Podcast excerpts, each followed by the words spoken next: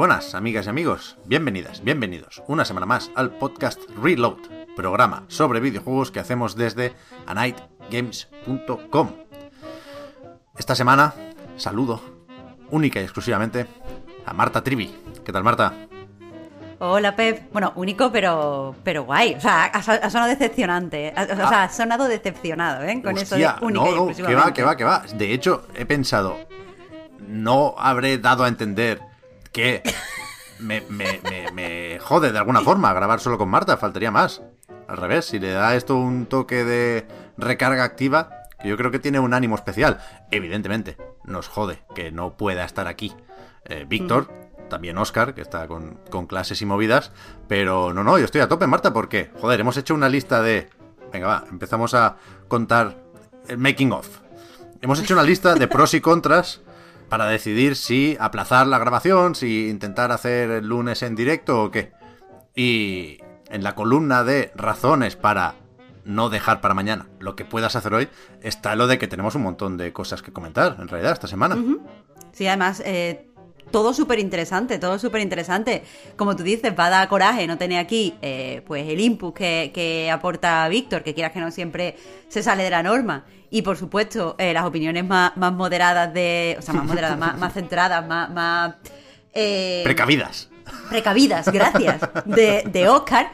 Pero, pero oye, hay temitas, hay temitas. Ha sido una semana dura en, en el buen sentido, de, en la actualidad. Sí, sí.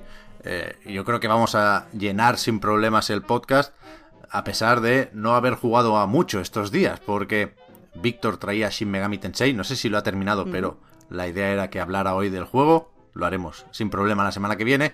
Eh, tanto Pokémon, Perla Brillante y... ¿Cuál es el reluciente? Diamante. Diamante reluciente. Ahí está. Que esto es una mierda con un coco, ¿eh? Mira, joder. este sale hoy, estamos grabando el viernes y Battlefield 2042, a pesar de que lleva un tiempo ya con el acceso anticipado, también sale hoy. Yo he jugado un par de partidas, comentaré algo, pero seguramente se quedan para la semana que viene y nos, nos centramos en, la actualidad y en los debates que además incluyen un poco de primeras impresiones de Halo Infinite, con lo cual yo creo que, que, todo va a salir bien, Marta. No estoy preocupado, pero sí estoy un poco nervioso, porque eh, están instalando la fibra. Mientras Pep, no, hablamos. no le mientas a la audiencia. Eso no es lo que está pasando. Que yo, también me he emocionado cuando me lo has dicho, pero eso no es lo que está pasando. No, pero sí, sí, lo que está pasando. Quiero decir, el, ¿Qué, está pasando? El, paso clave es el que se está solucionando en estos momentos gracias a mi nuevo bro, Manel que es el, operario, el técnico con el que llevo un tiempo hablando para efectivamente hacer que la fibra llegue hasta el RITI de mi, piso, de mi bloque. Eh, y, esto, esto es el, la clave, vaya, tiene que llegar la fibra, ahora la están pasando por el techo del parking del edificio, que bastante ha costado, pero, pero eso es lo que permite que cuando yo llame a Movistar, iba a censurar, a poner un pitido para no hacerles promoción, pero luego los insulto y ya se queda la promoción tapada. Mi problema es que cuando llamo al 1004 me dicen, no hay cobertura. Y yo, bueno, pues ponémela. Y dicen, no se puede. Entonces, cuando Manel acabe de tirar este cable, sí se podrá. Yo llamaré al 1004 y diré, quiero contratar fibra. Y me dirán, muy bien, eh, le mandamos a alguien con el router en los días que toque. Da igual, yo estoy dispuesto a esperar ya. Pero que sí, que sí, que es la luz al final del túnel, Marta, 100%. Que, mira, yo, yo no dudo aquí de que Manuel sea tu panita, pero yo lo que, lo que quiero dejar claro es que tú no vas a terminar el podcast hoy a toda velocidad. Ah, no, no, eso no, eso no. Yo a lo que aspiro es a hacer el podcast de Twitch del primer viernes de diciembre ya, en dos semanas, desde aquí. No tener que ir a casa de mis padres. Ah, bueno, tengamos fe, tengamos fe. Dos semanas. Eh, parece parece un, un margen de tiempo bueno. Claro razonable. Sí, sí. Yo con saber que, que la cosa avanza, estoy tranquilo. Yo no pido mucho, de verdad que no pido mucho. Decía que nada más lejos de mi intención que hacer publicidad de los sinvergüenzas de Movistar, sobre todo teniendo el podcast Reload, un patrocinador de verdad de la buena, como es eh, Razer. El otro día, es verdad esto, ¿eh? Decía Razer porque yo creo que conecta más con la gente. Pero yo puedo decir Razer sin problemas. Es decir, cuando, cuando nos pongan publicidad, deberíamos preguntar, ¿cómo queréis que pronunciemos la marca? ¿Sabes? A mí me cuesta lo mismo. A mí me sale Razer, pero puedo decir Razer. Claro. Sobre todo si hay dinero O sea- por medio, ¿eh? que faltaría más. Pero. Pero yo creo que conecta más con la gente Razer. ¿No? Claro, yo, yo soy fan de pronunciar todo exactamente como, como se lee. Porque, ¿para qué? ¿Para qué? Todos nos entendemos diciendo YouTube, ¿o no? Claro, Pues es que, es mismo. que es más campechano. Lo que queremos es llegar Claro. a la gente. En este caso, para que, si lo tienen a bien, consideren la opción de hacerse con unos Black Shark V2 Pro, que son unos auriculares inalámbricos de Razer, que, que tienen todo lo que uno podría esperar de unos auriculares, que además tienen la etiqueta de Pro en cuanto a calidad del audio, micrófono, son muy muy cómodos.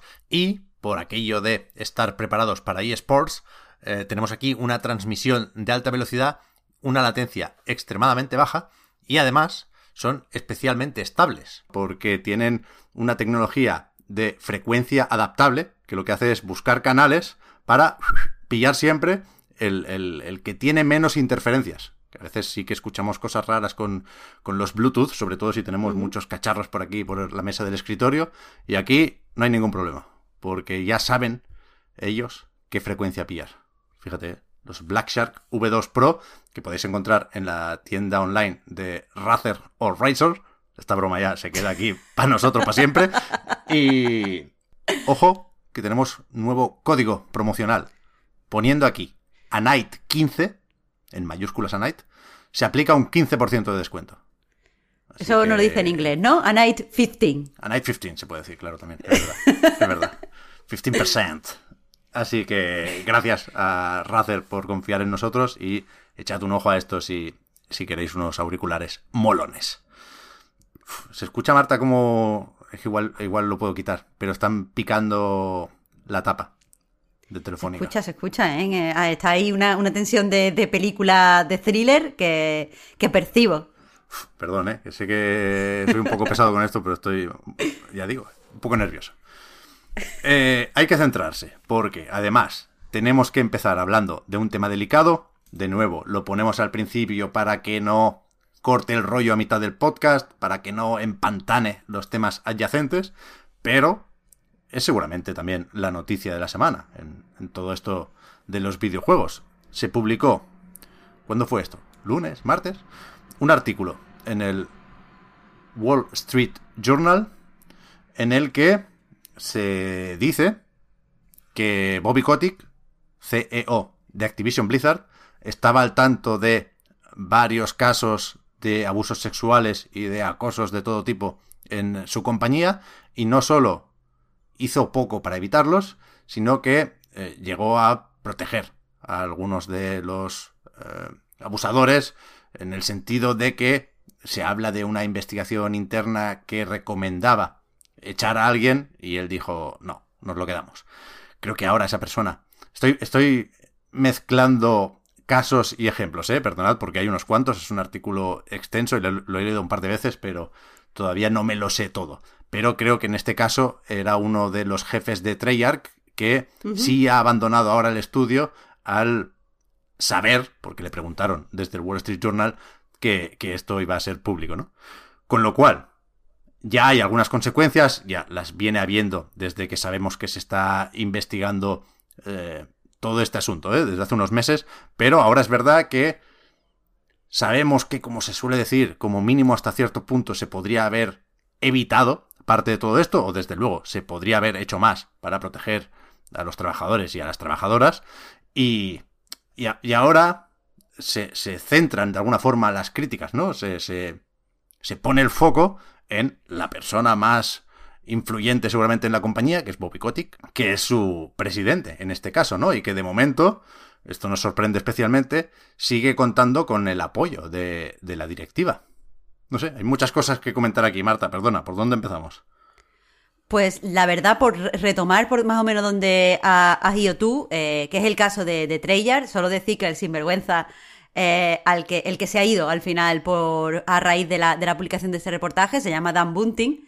Y eh, el caso es que a mí leer todo este, este reportaje me ha resultado un poco descorazonador, Pep, porque es que ya no, no sé qué se puede hacer. Siempre he intentado pensar, bueno, pues para evitarlo podemos hacer esto, podemos hacer lo otro. Pero para mí esto ha sido la constatación de que a la hora de, de pues hablar de la incorporación de, de la mujer en igualdad en el mundo del desarrollo, nos estamos dando contra una contra una pared, nos estamos dando cabezazos, porque por ejemplo el caso este que, que te decía, el de Dan Bunten en Treyarch, eh, resulta que, que, como tú has dicho, hubo una investigación de, de, dos años que demostró que este señor pues era culpable, o sea, entonces eso ya, está hecho supuestamente bien por parte de la compañía, Segundo, hay una, normativa interna en la compañía de que esto es algo intolerable y por lo tanto debería ser despedido, pero es que simplemente falta que, te apoye un señor poderoso para que todo esto no pase. ¿Sabes? Quiero decir, ¿de qué nos sirve pedir eh, que haya un departamento de, de, recursos humanos que inicie investigaciones? ¿De qué nos sirve que se comprometan y se firmen directrices para tener una política de tolerancia cero en los lugares de trabajo? Eh, de, qué te sirve, de qué nos sirve educar en el sentido de muchas de estas eh, acusaciones son difíciles de probar porque muchas veces la palabra de la víctima contra la palabra de eh, pues el acusado no nos sirve de nada porque al final si hay un señor en la cúpula como Bobby Kotick que hace y deshace a placer parece que, que no tenemos nada que hacer. Y por continuar eh, con esa línea de pensamiento me, me ha dolido mucho lo, eh, todo lo relacionado con, con Jen O'Neill. La vale. verdad es que se han publicado unos, unos emails eh, donde, donde ella habla, habla mucho de, habla sobre su experiencia eh, codirigiendo Blizzard y desde eh, la diferencia de, de, salario con un hombre en su misma posición hasta el hecho de que la hayan utilizado para lavar su imagen y, o sea, para lavar la compañía, la, la imagen y aún así eh, le hayan hecho sentirse cuando la necesitaban tanto eh, marginada y discriminada y el hecho después de, haber sufrido también abusos sexuales durante su carrera como, desarrolladora. Es, ya te digo, descorazonador, Pep. Sí, sí, es, es bestia, ¿eh? Y yo supongo que muchos nos imaginábamos eh, todo esto al, al, leer las acusaciones anteriores, ¿no? Donde ya se hablaba de abusos sexuales, había un suicidio mm, de por medio. Cuidado, cuidado, que era ya lo más grave que puede llegar a ser todo esto, ¿no? Pero efectivamente con este artículo, Marta, yo creo que lo que cambia es que se constatan algunas cosas que antes solo podíamos sospechar, ¿no? Y ahora, pues, pues, es verdad que, que pesan más todas las acusaciones, ¿no? Y que lo de Jen O'Neill puede parecer especialmente grave por lo por lo evidente de la situación, ¿no? Que, que, que a esta mujer la pusieron de co-líder de Blizzard para intentar, efectivamente, eh, promover la, la, igualdad, ¿no? Después de que se fuera Jay Allen Bragg y, y se hablaba de ese coliderazgo, y si está ya manchado ese coliderazgo porque hay disparidad salarial, es que en qué momento nos podemos creer lo de que van a cambiar, que tolerancia cero, que hay toda esta serie de iniciativas que ha machacado mucho Activision Blizzard ¿eh? con esto, uh -huh. que no quieren ser una compañía mejor, quieren ser la mejor en cuanto a eh, lo cómodas que se van a sentir sus trabajadoras ahí, ¿no? Y, es, impensable esto. Que, que, sea la única manera que tienen de lavar su imagen, bueno, pues no lo sé. Pero desde luego, el, el discurso este que suena por ahí en Slacks y en comunicación interna de no, no, Bobby Kotick se va a quedar porque él quiere dar la vuelta a la situación. Esto es de, de, de, de, de no tener dos dedos de frente. Quiero decir, si por lo que fuera llega a implementar estos cambios y esta nueva política en la empresa, sabemos ya sí o sí que serán cambios deshonestos, que no llegan uh -huh. desde la convicción, que está absolutamente todo podrido y pervertido. Entonces, a mí me alucina que no, que no se haya ido o no hayan echado a Bobby Kotick, ¿no? Que lo están pidiendo los trabajadores, lo están pidiendo los inversores, algunos inversores, no todos. Sí. Y, y, y lo están pidiendo o insinuando eh, hasta Phil Spencer y Jim Ryan, ¿no? Que se han filtrado también eh, mensajes para eh, los trabajadores, en este caso de PlayStation y de Xbox, mostrando preocupación por la situación en Activision Blizzard. Decía Phil que eh, los suyos están incluso replanteando la relación con Activision Blizzard, que de nuevo no sabemos qué significa esto, ¿eh? porque imagino que no pueden prohibir y que desde luego tampoco van a querer. O sí, ¿eh? Vete a saber. No sé cuánto puede llegar a cambiar la industria, pero no creo que hable de que Call of Duty no salga en Xbox, ¿no? De nuevo poniéndonos en el caso más extremo. Pero sí creo que hay que leer esto en clave de...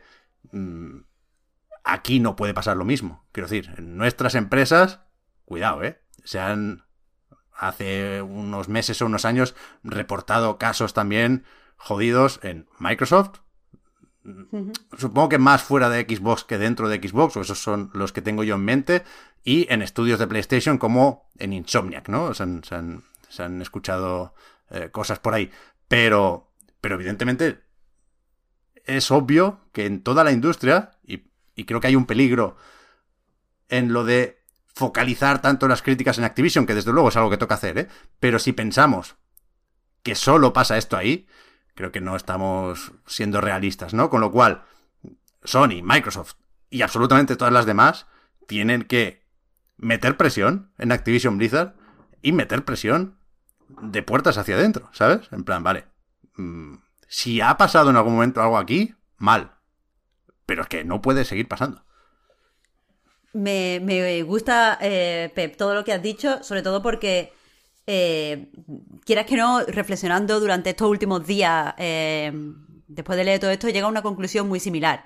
Porque, a ver, eh, durante, durante años y años y años, yo he mantenido una, una, una opinión que con respecto al feminismo es ligeramente controvertida, que era que a mí no me importa que las compañías hicieran lo que se llama pink, pink washing o purple washing, que básicamente es usar el feminismo para, para lavar su imagen, y quien dice el feminismo también dice los, los derechos LGBT, por ejemplo, porque, en mi opinión, que las empresas se posicionaran públicamente, por ejemplo, a favor de los derechos de las mujeres o a favor de los derechos LGBT, eh, movía la ventana de, de Overton hacia que lo normal o sea, hacia, la, conclusión de que lo normal era posicionarse a favor de las mujeres y que lo deseable era posicionarse a favor de los derechos LGBT. Entonces, en mi opinión, era básicamente, vale, no me importa que hagan esto, eh, aunque esto después eh, por dentro tengan sus cosas, porque todas las tienen, porque al menos socialmente es bueno. Pero ahora estoy contigo en que eh, si Activision realiza los cambios que va, o sea, que anuncia Bombo y Platillo que quiere es realizar, que para, para que la gente que no lo sepa, entre ellos se encuentra el aumentar el número de mujeres y de personas no binarias que hay en la empresa en un 50%. Hmm. Es decir, en este momento tienen un 23%, pues quieren añadir un 50% eh, más de mujeres y personas no binarias. Pero es que en este momento eso me parece algo peligroso. Porque eh, si van a añadir mujeres y, mm, personas que pertenecen a, minorías que normalmente suelen recibir, acosos o abusos y la compañía no puede garantizar su seguridad, la compañía no puede garantizar sus derechos, por ejemplo los derechos salariales, la compañía no puede eh, garantizar la igualdad, por ejemplo, en que todas estas personas eh, asciendan cuando les toca ascender, entonces eh, vamos a llenar esto de mujeres y personas no binarias para que estén puteados, o sea, para que estén pu puteadísimas. No, me, no me parece a mí eh, esto correcto. Ya. Eh, ya te digo, agradezco eh, que Phil Spencer y, y, y, que Jim Ryan se hayan posicionado, porque entiendo que eh, estamos hablando de, de, empresas que mueven un montón de dinero. Entiendo que posicionarte en este tipo de cosas se puede ver como un lavado de cara mm, por cierta gente, pero también mm, se puede ver como polémico por la peña, o sea, de parte de la peña que controla grandes cantidades de dinero y que a lo mejor eh, pues tiene mucho que esconder. Sí. Pero, pero de verdad, ahora mismo eh, es, que, es que no sé si es mejor que entren más mujeres, o sea, siempre es bueno que entren más mujeres a la industria, pero durante muchos años hemos dicho en el feminismo, a ver, cuando lleguen mujeres a puestos importantes que tengan poder, todo empezará a cambiar. Pero sin embargo ha llegado Jen O'Neill y lo ha pasado mal. Entonces no, no, estoy segura de si quiero que haya más mujeres en puestos de poder para que se, la, se las use como, como token para limpiar imagen, para que se sientan eh, utilizadas y para que se sientan, eh, eh, yo qué sé, marginadas. Es que no, claro. no sé ahora mismo qué hacer. Es, es, o sea, dice, ha dicho Phil Spencer que este tipo de comportamiento eh, no tiene lugar o no tiene espacio en nuestra industria, pero es que el problema es que sí que tiene, que tiene un montón de espacio en la industria sí. y que no, no sabemos cómo solucionarlo, tío. Es... es, de, es, que no sé, es que no sé, ya he dicho que es descorazonador, pero de verdad me parece descorazonador. Es algo para lo que no puedo ver una solución. Sí, sí. Que cuidado, yo creo que Activision Blizzard puede y tiene que cambiar, y va a cambiar. Lo que pasa que, uh -huh. que, que no puede ser que ese cambio sea con Bobby Kotick al frente. Bueno, a, a, mí me parece surrealista. Supongo que por poder puede, pero cuidado, lo que han dicho Phil Spencer y Jim Ryan, en principio no lo han dicho públicamente. Es decir, eh, se han filtrado mensajes o mails A ver. a sus empleados, pero es evidente que saben que estando como está el patio, eso se va a filtrar, ¿no? Cuentan con Y ello, que- por supuesto. A ver, eh, eh, Phil Spencer ha confirmado a IGN que efectivamente le ha mandado ese email Claro, y ha claro. hecho otra declaración en ese sentido. Quiero decir Sí, sí. que... Que es lo de menos, ¿eh? en cualquier caso, pero vaya, nota al pie, nota al pie. Pero. Vale, eh, vale, vale. Lo, lo, lo de Kotick a mí me, me parece insalvable. No, no, no visualizo aquí una posible remontada. Y en cualquier caso, creo que hay que pensar también en los trabajadores y se ha hablado de esto, ¿no? Ha, ha- ha habido nuevas huelgas, ha salido la gente a la calle, se han firmado eh, comunicados exigiendo que se marche Bobby Kotick. Y, y- y sobre esto yo he pensado en dos cosas. Que cómo tienen que estar los ánimos y el ambiente ahí, sabiendo que, por ejemplo, Jen O'Neill sigue trabajando en Blizzard, ¿eh? Quiero decir, ella hablaba de marcharse a finales de año. Y una de las conversaciones que se ha ido siguiendo durante estos días, creo que, eh, de nuevo, salía de un Slack, ¿no? De una, una conversación en esta aplicación de, de mensajería, eh, en el que Mike Ibarra decía, eh, no, es que Jenny y yo mm, pedimos a la directiva que se nos pagara lo mismo y, y Jen O'Neill respondía, insisto, en principio, hasta donde sabemos, siendo todavía co-líder de Blizzard, decía, no, no, los cojones, a mí solo me ofrecisteis, eh, o se me ofreció, eh, cobrar lo mismo cuando dije que me marchaba. Entonces, que eso está pasando mientras la gente trabaja en Diablo 4 eh, y en Overwatch 2. Es completamente de chalaos. Quiero decir, eh, hablamos mucho de las directivas, porque evidentemente tienen mucho que decir y tienen que actuar en este momento, pero que la situación de los trabajadores, eso tiene que ser un polvorín. Y, y- lo de hacer la huelga aquí es lo de menos. O sea, en última instancia, uno puede pensar, es que, ¿qué va a pasar con Activision Blizzard? Es demasiado grande como para que de un día para otro, o de un año para otro incluso, pues eso, desaparezcan marcas como Call of Duty, como Diablo, como Overwatch, ¿no? Pero yo creo que sí empieza a haber la, la- la amenaza, entre comillas, real de que no haya gente para hacer el Call of Duty el año que viene. Quiero decir, me imagino que habrá un pequeño gran éxodo. A ver, eh, las cosas... O sea, quiero decir, evidentemente los trabajadores están mal. eh, quieras que no, eh, ha- no sé si has visto la carta abierta que ha publicado eh, Abeter ABK, el grupo de trabajadores, Mm.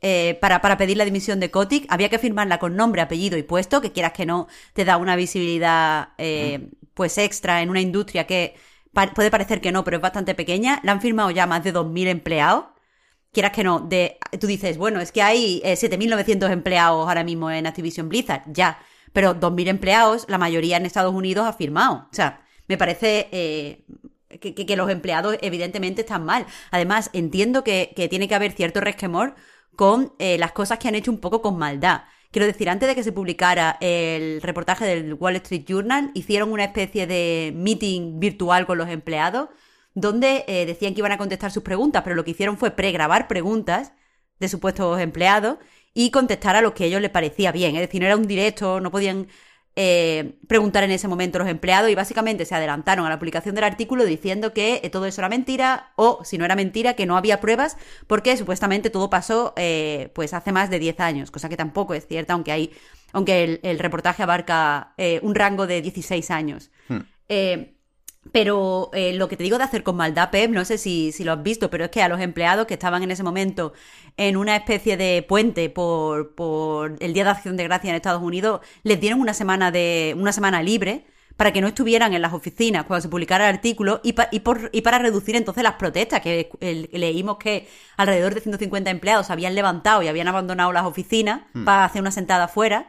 Pero es que eh, eran pocos porque la mayoría estaba en unas, eh, en unas vacaciones o en unos días libres. Yo creo Es que hay maldad ahí, O sea, Pep. yo, yo leí algo sobre esto y no sé ¿Sí? si en esa reunión se anunciaron las vacaciones que van a ser más adelante. Es decir, acción de gracias para el Black Friday, ¿no? Yo creo que, creo que tenían que ser. Pero que se, se hizo ese anuncio a, a- a los empleados para que estuvieran contentos y eh, intentando adelantarse a, a- a la publicación del artículo, efectivamente.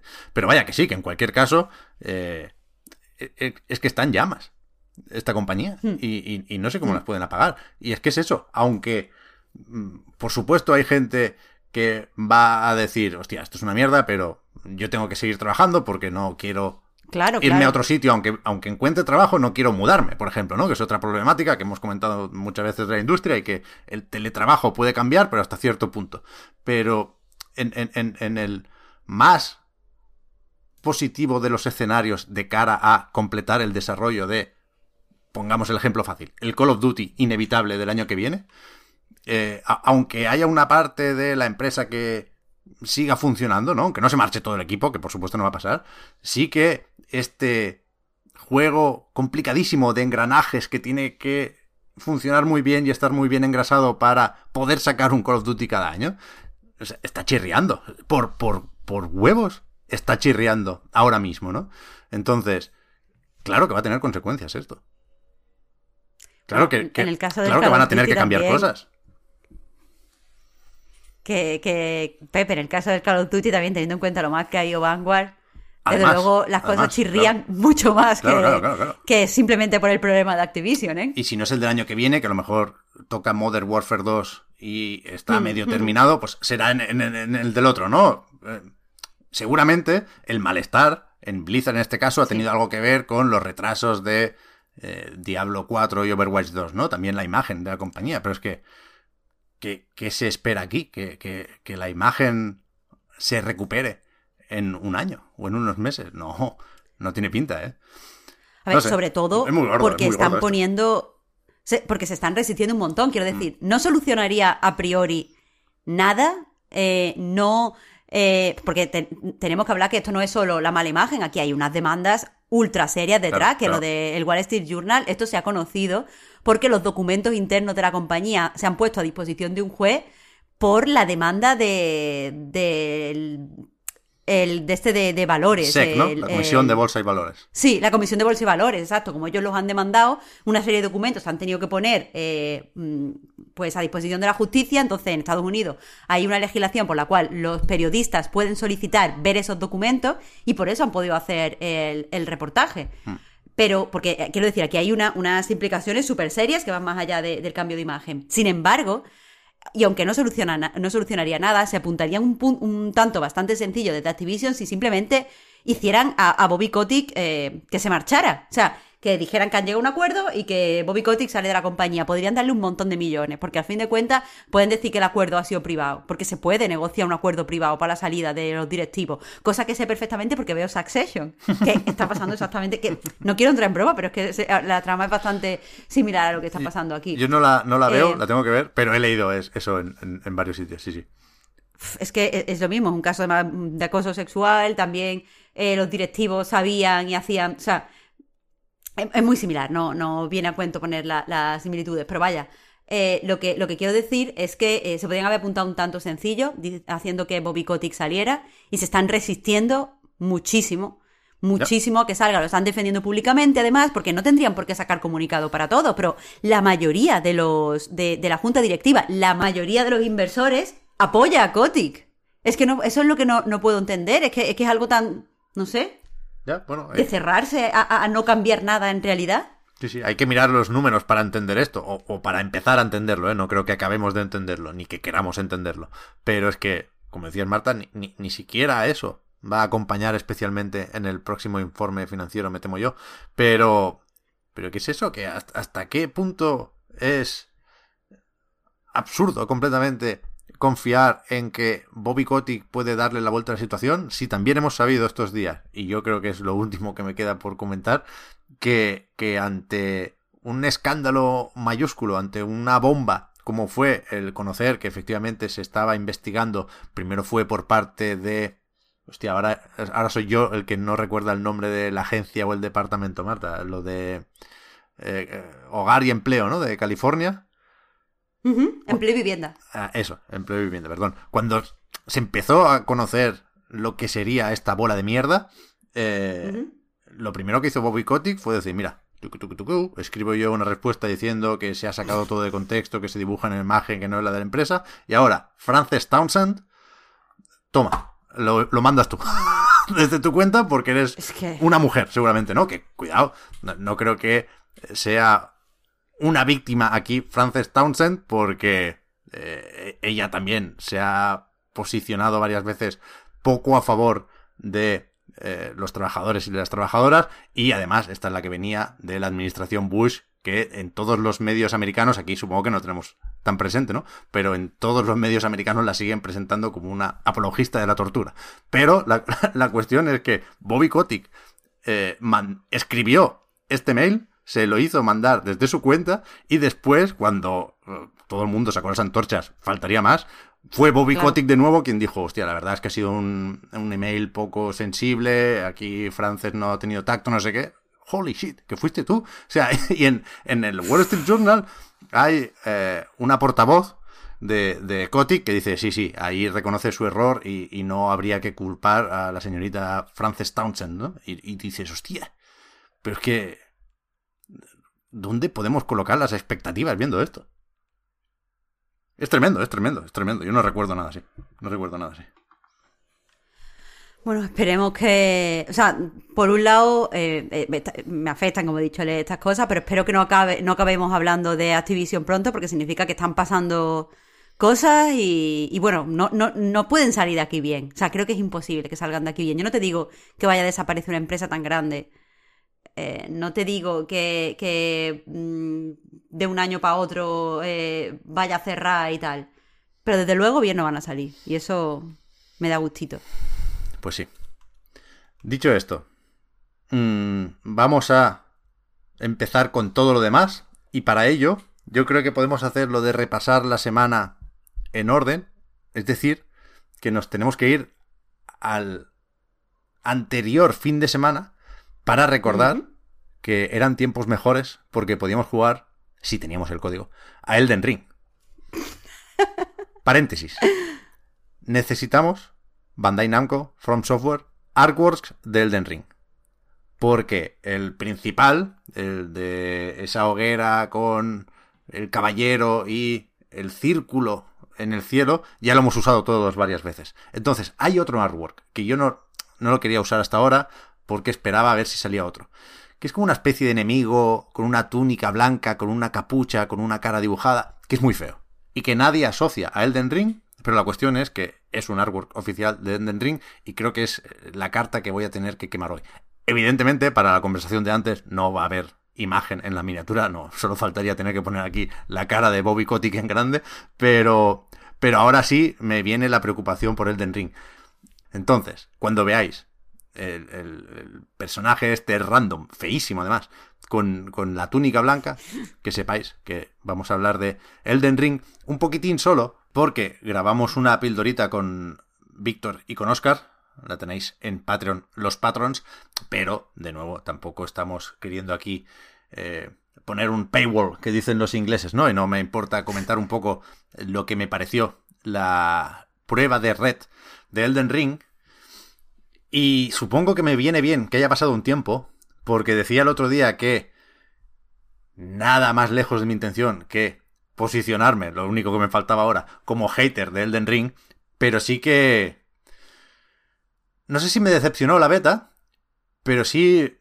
eh, planteando si, después de haberlo probado, tenía más o menos ganas de que llegue el 25 de febrero, ¿no? Cuando en principio sale Elden Ring, yo decía que menos pero poco menos y partiendo de muy arriba, es decir, mm, usando eh, el apoyo de los números, decía, ha, pasado la cosa de un 10 a un 9 y medio, ¿no? Y quizás esto fue así por el simple hecho de que antes, o, hasta el viernes pasado, Elden Ring era una leyenda, ¿no? Era un, concepto casi divino, y, en ese momento pasó a ser terrenal. Y ya es una mierda, pero mi cabeza funciona así. Ya supongo que por eso el, el hype se esfuma un poquitín, ¿no? Pensad aquí en un efecto de sonido de la propia From Software. Pero, pero desde entonces, claro, lo he echado de menos cada minuto. O sea, no, no apuré todas las sesiones, no quise poner un despertador a las 4 de la madrugada y ahora, por supuesto, me arrepiento de no haber exprimido al máximo esa... No era una beta, era una prueba de red, pero... Pero a tope, a tope, o sea, me me sorprende incluso con qué naturalidad es esto un Dark Souls de mundo abierto, ¿no? O sea, no, no tiene más, pero tampoco tiene menos, cuidado.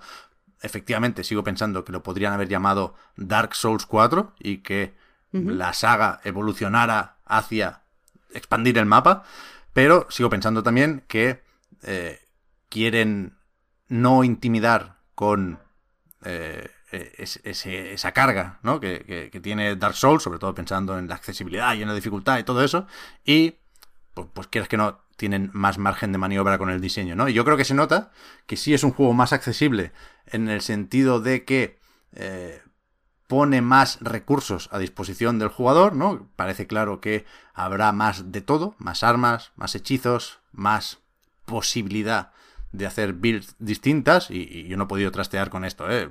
Por supuesto, era limitado el tiempo.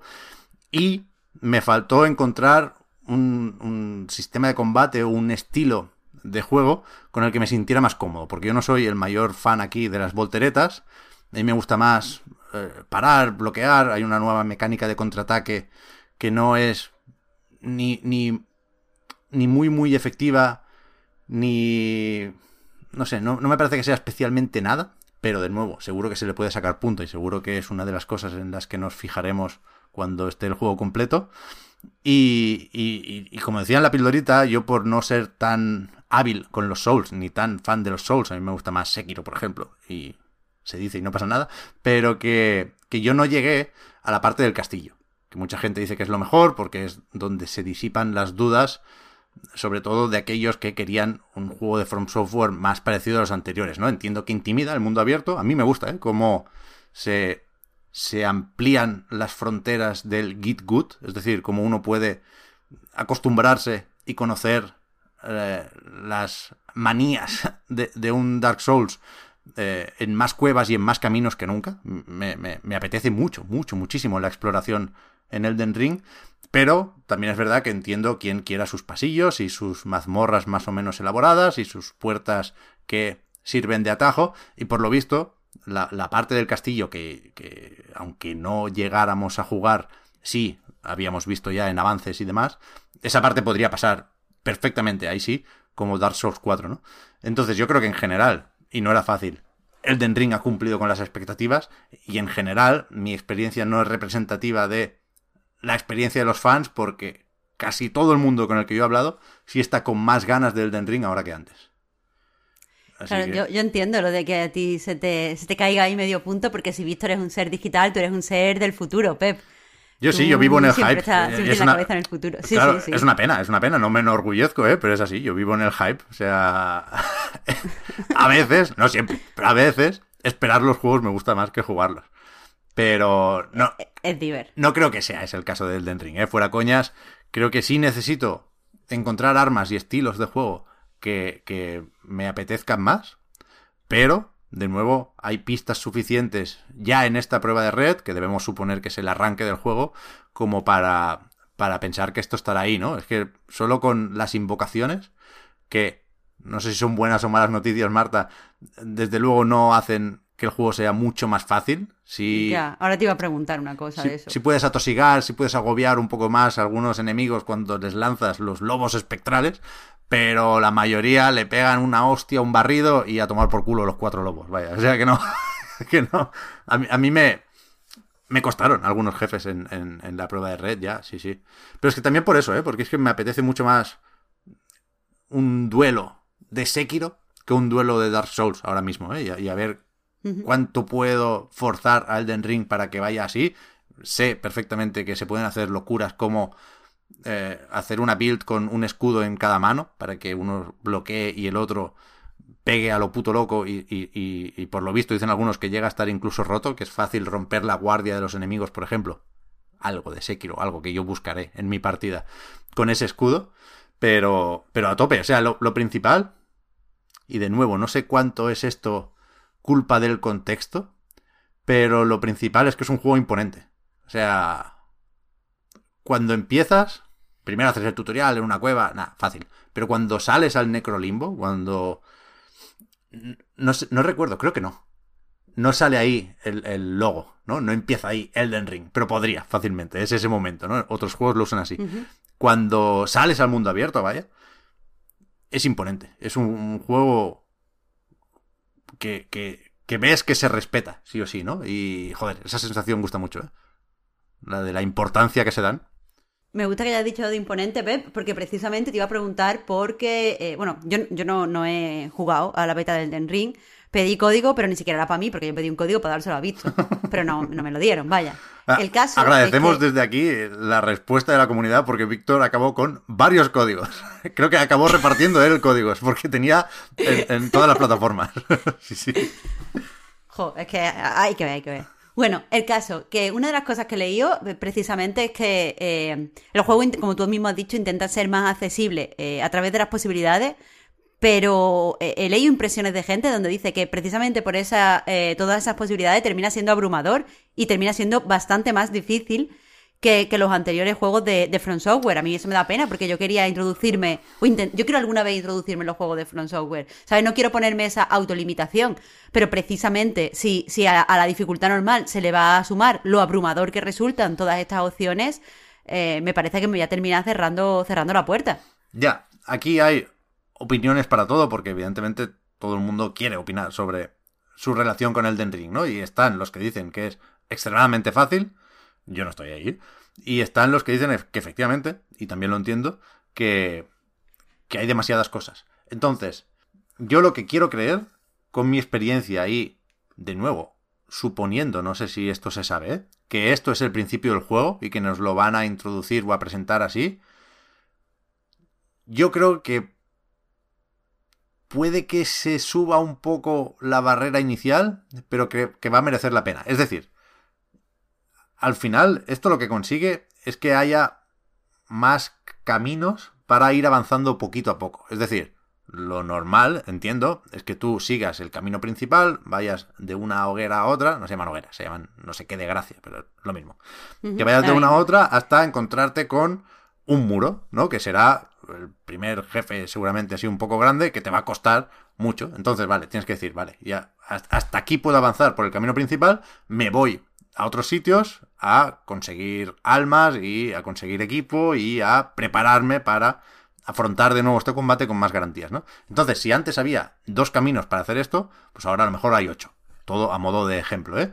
Y es verdad que antes acababas con dos objetos en tu inventario y ahora acabas con ocho, pero es que no tienes que usarlos todos. Tienes que encontrar los que más mm, se adaptan a tu estilo de juego o te resultan más divertidos. Y yo creo que en ese sentido ofrecer más opciones es mejor. Primero, porque por eso, porque en principio ofrecer más opciones es mejor, pero sobre todo después porque estás más rato jugando, consiguiendo esas opciones, ¿no? Y, y, y, ya mejoras, aunque no consigas una espada eh, mejor al final, pues sí habrás aprendido a jugar un poco más, porque habrás jugado más rato sin morir. O sea, estarás practicando de una forma distinta y seguramente más estimulante que la forma habitual que es pegarte cabezazos contra la pared hasta que la rompes o se te rompe la cabeza. Entonces, yo soy muy optimista en ese sentido. Entiendo las preocupaciones ¿eh? y entiendo los peligros de esta aproximación al diseño. Pero yo creo que estamos todos bastante acostumbrados a los mundos abiertos como para mm, saberlos leer y entender y recorrer. ¿no? A mí me... No, no creo que sea un problema, en definitiva, la sensación de no estar avanzando.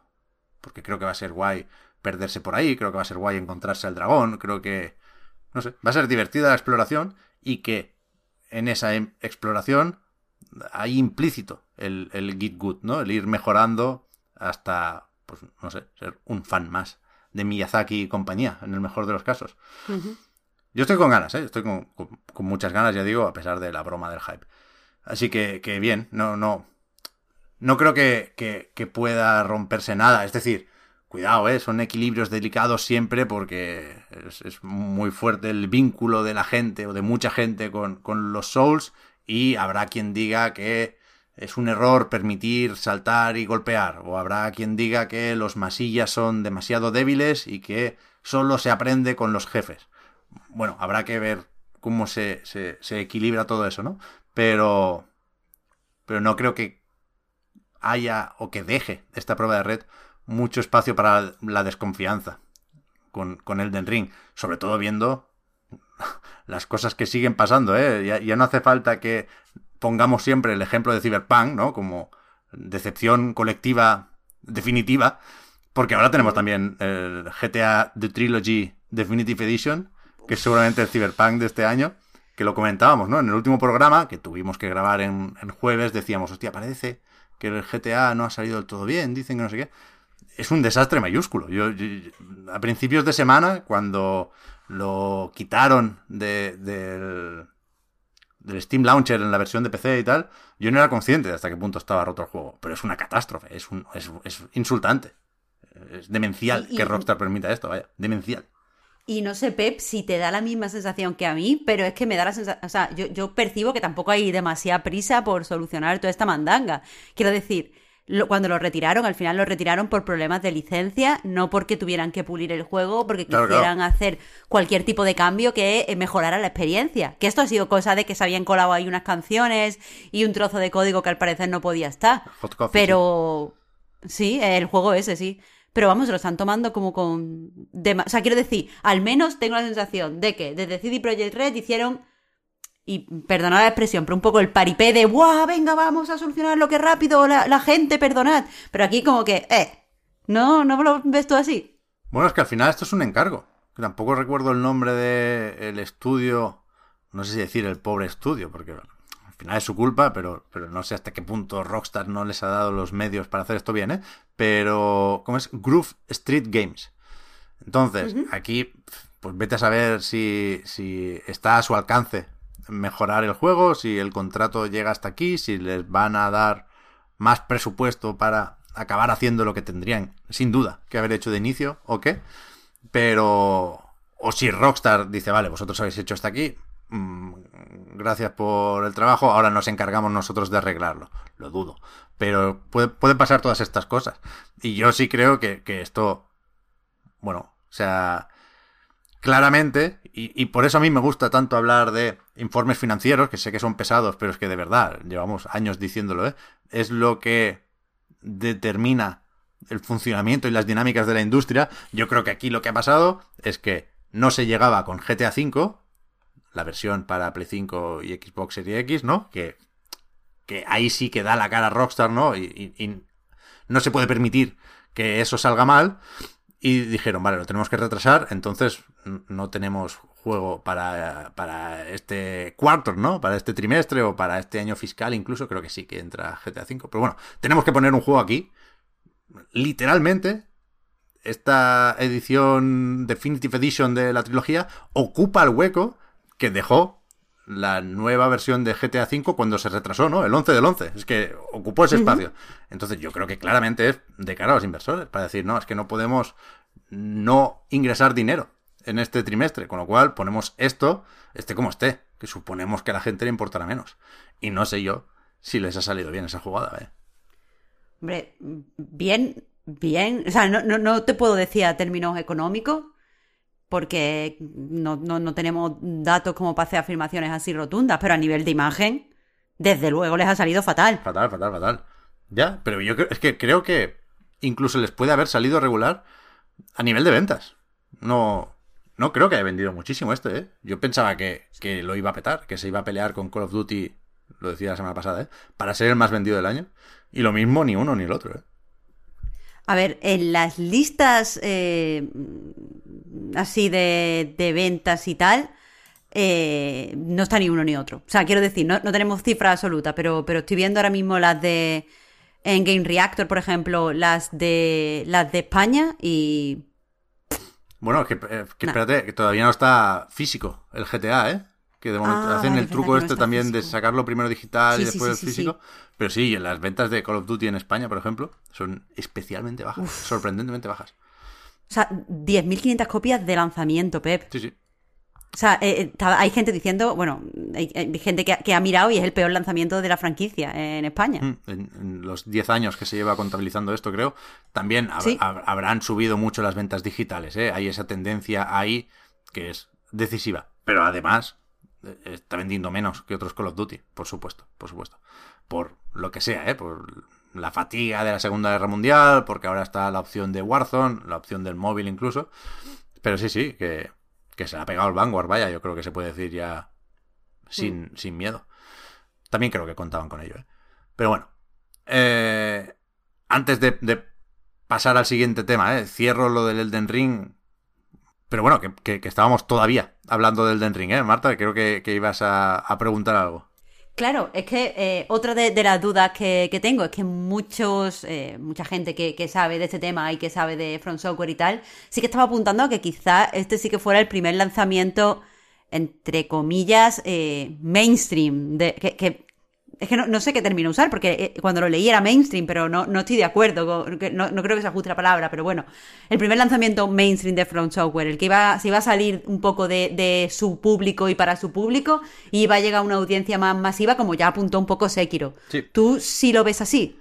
Eh, no lo sé. Creo que, creo que va a vender muy bien, especialmente bien, y me interesa mucho el cómo la fórmula de Dark Souls, una fórmula en, en cuanto a idea, ¿eh? O a planteamiento terriblemente de nicho, eh, quizás, en el mejor de los sentidos, pues se ha hecho popular, ¿no? Y, se ha impuesto por sus santos cojones. Y, aquí hay varias cosas, quiero decir, recordemos que esto se publicitó con George R. R. Martin y que ahora no le importa absolutamente a nadie. Ahora ya no se menciona Juego de Tronos en relación a Elden Ring. Faltaría más, ¿eh? Por, por, porque ha acabado la serie, porque no hay libros a la vista, me temo, y porque al final, cuanto más cerca lo tenemos, lo, que importa es agarrar el mando, ¿no? Pero, pero es que Dark Souls 3 vendió una barbaridad. No sé si llegó a 10 millones o algo así. Bastante más que Sekiro. O sea, no, no, no, no quiero equivocarme, ¿eh? Y aquí se, se, me puede quitar la razón muy rápidamente y de forma objetiva mirando cuatro números. Pero yo creo que Dark Souls 3 vendió rollo del doble que Sekiro. Cuidado. Y, y en cualquier caso, se pueden juntar varias cosas aquí. Eh, la evolución natural de la aceptación de esa fórmula que define la franquicia, eh, el hype que está por las nubes, ¿no? Por una cosa o por otra, creo que es el, el juego más esperado. Luego hablamos de los Game Awards. Eh, puede ganar perfectamente el premio a juego más esperado, quiero decir.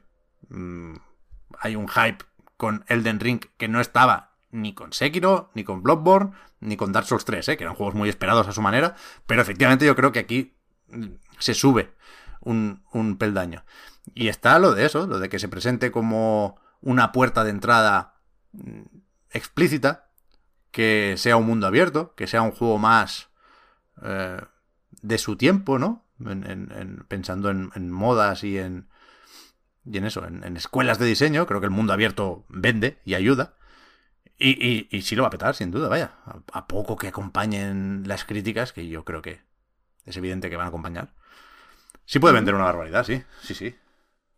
Sí va a ser mainstream, ¿eh? Sí, es mainstream ahora mismo. Va a ser mainstream. Hmm. Yo, también considero que es mainstream, pero no sé por qué. Eh, creo que mucha gente que, que, que, que le gusta Front Software y que están dentro de esa comunidad lo ven un poco como que son una comunidad pequeña y de cierto nicho casi. Es que no sé cómo, cómo expresarlo, pero no, no, se consideran a sí mismos mainstream, un juego mainstream. Ya. Pero porque yo creo que es. Es antinatura que sea mainstream. El Den Ring, ¿sabes? Sí, sí, sí, sí. Que es por méritos propios y porque en cierto punto, a Dios gracias, se impone la calidad, ¿no? Pero. Pero es verdad que que no es un juego diseñado ni pensado para ser mainstream. Si lo es, es por méritos propios y porque al final, de nuevo, ¿eh? Eh, la gente quiere cosas buenas, sean fáciles, difíciles, con mejores o peores gráficos. Y, es una, una historia que no es la habitual en videojuegos, pero que, joder, yo creo que te guste más o menos esto, hay que celebrar que, que se haya conseguido eh, llegar a tanta gente con, una visión del autor tan, tan específica. Sí, pero que, te entiendo, que te entiendo, que por eso me quiero meter yo en, en las movidas de Front Software, por, por eh, eh, eso de que se imponga la calidad es como es que es que eso lo que ha pasado aquí no hay tampoco mm, cuatrillones en marketing si es que te entiendo. Que se le puede sacar punta al tema de reciclar animaciones y demás pero creo que es un debate moderadamente pero qué ¿eh? pereza. Sí sí fuera fuera fuera. A tope con el Den Ring que, que lo podamos disfrutar todos porque creo que que hacen falta pues eso juegos que no decepcionen al final eh Iba a decir antes, mira, podríamos haber enlazado, ahora hemos perdido un poco esa oportunidad, pero tocaba. Eh, volver a Elden Ring, pero hablábamos de ventas hace un momento, bueno, que coño, ahora también, y lo que hemos sabido estos días es que, de nuevo, Forza Horizon 5 es el mejor lanzamiento de Xbox Game Studios porque hay 10 millones de jugadores. No son ventas, son jugadores, porque son muchas. Game Pass mediante, pero que al final mm, sirve esto para, para hablar de, de una buena racha de Microsoft, que yo creo que se alinearon las estrellas para que coincida esto, que cada uno marque el inicio de la rachita donde quiera, ¿eh? o con Psychonauts 2, o con el Flight Simulator de, consola, o con el, con el Age of Empires 4, pero creo que eh, el, el, combo Forza Horizon 5 más lo que se espera de Halo eh, hizo que entrara especialmente bien esa presentación barra celebración del 20 aniversario de Xbox, que sirvió para anunciar la beta de Halo Infinite, ahora lo comentamos también, para añadir un buen puñado de juegos retrocompatibles, que, que, no, no teníamos por qué esperarlos, porque en principio ese Backwards Compatibility Program había finalizado hace un par de años. Ahora sí que sí, nos dicen todo lo que no es retrocompatible ya en One y en Serie X o Serie S eh, no lo va a ser nunca porque hay problemas de licencias, hay problemas técnicos y en principio hasta aquí llegan los juegos de la primera Xbox y de 360 que se pueden jugar en, hardware moderno. Pero, coño, que al final aquí siempre hablamos de qué nos parecen los eventitos y a mí este me gustó mucho, Marta. A mí me pareció especialmente simpático, pero también creo que además de la buena racha de, de Xbox, que estoy totalmente de acuerdo contigo. Es más, yo metería dentro de esa buena racha lo especialmente acertado que parece que está Phil Spencer últimamente con todo. Eh, o sea, que parece que cada vez que abre la boca la gente se pone contenta con lo que dice. Bueno, pero... Eh, sí, ¿eh? No, no, quiero parecer vinagre aquí porque a tope con Phil Spencer. Pero es que ya no hay marcha atrás con Phil. O sea, piense lo que piense Phil Spencer sobre los emuladores y los NFT. Por ahí iba. lo que va a decir es por cojones, insisto, ¿eh? seguramente también por convicción, pero en parte también por obligación, Nothing Stops This Train, que hace falta un emulador universal para preservarlo absolutamente todo, que los NFTs son un timo, no sé qué. Cuidado, cuidado con la hemeroteca, Phil. Pero, no me... pero ahora mismo, aquí y ahora, 100% a tope, 100% racha. Killing Spree. Pues es que eso es lo que te digo, Pep. No me puedo creer que me estés poniendo aquí a, defender a un puñetero millonario. Porque mm, que, le jodan. Pero, pero joder, eh, si hace las cosas medio bien, pues vamos por lo menos a incluirlo eso en la racha. Ya te digo, yo no te digo que este, este hombre sea buena persona. Yo no te digo nada. Yo lo que te digo es que parece que está también en rachita, que, le está yendo bien. Y creo que, además de todo eso, Creo que este evento nos entró también porque íbamos un poco sin expectativas. Quiero decir, dijeron varias veces y de muchas formas posibles que no iban a hacer anuncios, que no esperáramos nada. Eh, quieras que no, eh, tenían cosas que decir, nos pilló por sorpresa, como tú dices, eh, todos estos juegos, pero también lo de lo del el documental que se está haciendo de, la historia de Xbox, que a mí me parece un proyecto bastante interesante. Sinceramente, tengo ganas de verlo. Yo también, ¿eh? Power On, seis episodios a partir del 13 de diciembre. Es que, es que eh, me, da la sensación de que está hecho Evidentemente, eh, pues como todos los documentales del mundo es parcial, no quiero entrar en pues es que si lo paga Xbox, que sí, que lo paga Xbox, es que evidentemente es parcial, esto es un es menos es más homenaje que documental, pero parece que está hecho con mucha calidad y mucho cariño y me interesa. Sí, sí, sí. Eh, y bueno, y es que además de todo eso, pues vino acompañado de lo del multijugador de Halo. Es que quiero decir, íbamos sin expectativa, aún así nos sorprendieron, todo era muy simpático, todo parece guay. Sí, sí. Además, fue cortito, duró media horita y sí, sí, sí. con las obligaciones y las concesiones inevitables, ¿eh? También entró The Rock a promocionar su nueva película en Netflix. Pero lo hizo Joder, bien metido, porque The Rock eh, estaba con Bill Gates ahí presentando la primera Xbox, hizo broma sobre su imagen o su apariencia en ese momento, ¿no? Fue todo bastante simpático, bastante natural, pim pam pum, y al final lo que se busca con estos eventos, yo creo que lo consiguió totalmente. Y, y por eso me jode cuando le quitamos importancia a una conferencia de L3, a una conferencia de la Gamescom. Quiero decir, visto desde otro punto de vista. Por eso creo que no hay que hacer eventos porque sí, hay que hacer eventos cuando toca para que tengan una utilidad. Y, usamos muy a la ligera la palabra celebración, insisto, ¿eh? en este caso se cumplen 20 años del lanzamiento de la Xbox original en Estados Unidos. En Europa llegó eh, unos meses más tarde, el 14 de marzo del año siguiente, de 2002, así que lo podemos volver a celebrar por aquí en unos meses, ¿eh? Pero... Pero que eso, lo que consiguió el evento, por tono, por no sé, puesta en escena, lo hicieron muy bien, lo hicieron muy bien. Vino mucha gente de esos inicios de Xbox, ¿no? Se habló, se habló mucho de cómo nació el proyecto, se acompañó de artículos en, en, varios medios, y lo que se consigue aquí es lo contrario a la decepción, que es la emoción más común después de un evento digital de videojuegos, ¿no? Y aquí, joder, es que me parece tan evidente que sube la barrita verde, en este caso, ¿no? La barrita de Xbox. Más allá de si está por encima o por debajo, la barrita azul o la barrita roja, ¿no? Evidentemente. Pero a poco que tuvieras una cierta relación con Halo, con eh, la primera Xbox, con 360, con la coña de las tres luces rojas. Coña, ahora, en su momento, no nos reímos tanto. Pero a poco que te pueda tocar la fibra de alguna forma, el evento sumó. Y, y, mm. y, y, creo que de eso se trata. Yo soy más Xboxer esta semana que la semana pasada. Claro, eh, eh, precisamente te estaba escuchando eh, Pep decir lo de la fibra y que te emociona y tal. Yo nunca he tenido, o sea, mi primera eh, Xbox ha sido la, la, serie X y aún así me, me, gustó sentirme como parte de la, de la, del homenaje, sin saber por qué. Así que desde luego sí que te hace un poquito más, más Xboxer. Sí, sí.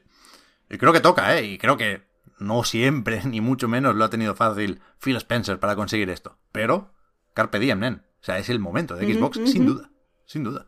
Totalmente, por, por, totalmente. Por méritos propios y además porque Nintendo y Sony no están tan presentes como seguramente quisieran, ¿eh? Por las razones que Literalmente sean. eso te iba a decir, sí, sí. Que, que, están haciendo cosas, pero es más fácil hacer cosas cuando tus competidores están extrañamente callados y ausentes. Por eso, por eso, por eso, por eso.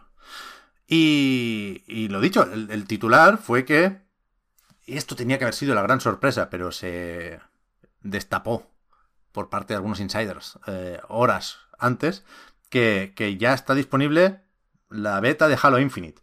Lo de beta es porque hay que decirlo así, porque hay una etapa ahora de puesta a punto, porque se vienen cambios, de hecho ya se ha hablado de lo del pase de batalla, que, que coño, se ha implementado ya eh, uh -huh. algunos cambios en ese sentido, pero desde ahora se puede jugar a todo lo que incluye de entrada el multijugador de Halo Infinite y no, no se van a cerrar los servidores antes de el lanzamiento oficial, el día 8 de diciembre, se meterá la campaña y dejará de ser beta el multijugador, ¿no? Pero a todos los efectos prácticos ya está disponible el multijugador de Halo Infinite. A eso voy. Y yo he estado jugando un par de noches, no he jugado todo lo que quisiera, pero creo que sí puedo comentar todo lo que toca a estas alturas, ¿no? Que, que es que es la hostia. O sea, me ha, me ha sorprendido para bien. O sea, cuidado. Ya venía la gente muy optimista después de esas previews, esas pruebas técnicas en las que yo no pude participar, ¿eh? Y cuidado, sigue dejándome muy frío, o bastante frío, todo lo que veo de la campaña de Halo Infinite. Pero el multi va como un tiro. Y de nuevo, no sé si es cosa de, hasta cierto punto, el contexto y los demás, pero da un gustito jugar a Halo Infinite, encontrarse a un first person shooter competitivo, sin hostias, sin que vaya mal, sin pensar, hostia, a este le he dado y no se ha muerto. Funciona tan, tan, tan, tan bien Halo Infinite que, que no sé hasta qué punto lo demás es secundario. Quiero decir, Estoy diciendo mucho hoy, quiero decir, perdonad. Eh, es el mismo Halo de siempre, hasta cierto punto, más o menos, ¿no? Ya sabemos cómo se juega esto, ya sabemos cómo funciona el rifle de asalto, el rifle de batalla, las armas nuevas no me gustan nada, voy a ignorarlas todo lo que pueda, a lo mejor alguna me acaba convenciendo, pero yo quiero que vuelva la escopeta de toda la puta vida. La Bulldog esta, está bien, pero mejor la otra. Bueno, total, que el Halo de siempre es lo que sostiene la experiencia, ¿no? Pero, insisto, va tan bien, hay tan pocas razones para enfadarse mientras juegas a Halo Infinite que, que, me flipa, que no veo el momento de parar. O sea. Joder, a tope, qué alegría. A tope, a tope. Además, el que tuvo retuvo, ¿eh, Marta? Yo jugué muchísimo al multijugador de Halo 3. he jugado a todas las campañas, he jugado, he probado todos los multijugadores, pero engancharme, me enganché solo al 3. Y, y joder, me mola mucho lo de recuperar las medallas, esa matanza, ¿no? Lo de cargarse a 5, Killing Spree. Eh, las estadísticas, yo recuerdo cuando empecé a visitar mucho Bungie.net para ver mi hoja de servicios, ¿no? Para ver mi perfil y cambiar el avatar y ver, hostia, estas dos partidas cómo se nos escaparon aquí si ya estaba hecho. Y, es muy fácil meterse mucho en el multijugador de Halo Infinite, ¿no? buscando estadísticas, cuidando la apariencia, y aquí está el asterisco del pase de batalla, que sin duda había que cambiarlo y han empezado a cambiarlo. Yo sigo sin ver razones de peso para pagar los 10 euros que hay que pagar para tener ese pase de batalla, ¿no? En la primera temporada que durará hasta mayo. Quiero decir, va la cosa para largo y, habrá tiempo para subir de nivel, ¿eh? Sobre todo ahora que lo han cambiado. Pero yo creo que sí la progresión... Eh, no está bien. No está bien. Y, no sé hasta qué punto con lo de subir más rápido de nivel va a ser suficiente, porque de inicio creo que las opciones de personalización son escasas, y sabiendo que aquí no se desbloquean armas porque tienen que estar todas disponibles, creo que hmm, faltan pequeños chutes, faltan recompensas. Y de nuevo, ¿eh? el juego es bastante bueno como para no necesitar nada de esto, pero creo que estamos acostumbrados a recibir esas recompensas en, en el resto de shooters y que, joder, pues se agradece un poco esa, esa dopamina, ¿no? Supongo que será. Pero, pero muy guay, se juega muy muy bien y, y, creo que solo necesitaba esto. Es decir, es de esos que con no liarla eh, tenían suficiente hasta cierto punto, pero es que hace tan bien lo de no liarla que, que solo se puede estar contento. Yo si acaso, y, y, y, para esto quiero esperar a la campaña, no sé si, si dejaría que el gancho fuera permanente. O sea, sabemos que una de las novedades de Halo Infinite es ese gancho, ¿no? Para subirte a una cornisa, para atraer armas, ¿no? O atraer barriles, en plan telaraña de Spider-Man. Pero, pero no, no, es un accesorio, lo tienes que recoger del suelo, entonces creo que tienes tres usos con el RB. Y eh, me asaya poco. Los cabrones que disparan desde arriba, a esos quiero yo pillarlos con el gancho y pegarles un culatazo. Pero, pero vaya, esa es la única medio pega que puedo ponerle al juego. Todo lo demás mm, me flipa. Los mapas no son muy, muy, muy vistosos. Gráficamente está bien. Bien. Sólido, rocoso. Pero no es de caerte de culo. Es un juego intergeneracional, lo sé. Pero los escenarios, decía, no son muy vistosos, pero sí están bien diseñados. Y, y mola, son poquitos, irán metiendo más, imagino. Pero pero yo estoy a tope. O sea, no, no, no pensaba tener tantas ganas de quedarme aquí un buen tiempo, la verdad. Y, ahora mismo es, mi plan. O sea, ni, Call of Duty, ni Battlefield, ni ya veremos si Fortnite. Pero ahora mismo, cuando me apetezca pegar tiros, sin duda mi opción será Halo Infinite durante un tiempo. Pero si eres de lo, a, pesar de lo que has dicho, si eres de lo que está preocupado porque la temporada sea especialmente larga, ¿no? Mm, me falta ver qué hacen con los eventos. Es decir, no, no, todavía no, no, he mirado todo muy bien. No sé cómo se consigue la armadura del samurái este, por ejemplo. Que creo que hay que cumplir una serie de retos y no sé si están disponibles siquiera. Pero se, hay que hay que meterle algo a, a, esta temporada, sí. Insisto, ¿eh? no sé si serán eventos, no sé si la temporada durará hasta mayo, pero pueden meter mapas en enero o el 8 de diciembre con, el lanzamiento oficial. Pero sí, sí creo que hace falta algo más. Insisto, por una cuestión de expectativas por culpa de otros, pero también por. por cosas del propio Halo, ¿eh? por, por, el contenido que hay aquí disponible. Supongo que sí meterán, ¿eh? Supongo que sí tendrán una hoja de ruta post, lanzamiento, eso es. Sí, sí. Ajá, ajá. Y joder. Ya la iremos descubriendo, tío. Sí, tengo la preocupación, Marta, de que no. No veo los 120 frames. Esto no lo sabía así decirlo, pero lo confieso. Hay modo calidad, modo rendimiento. Yo juego en calidad.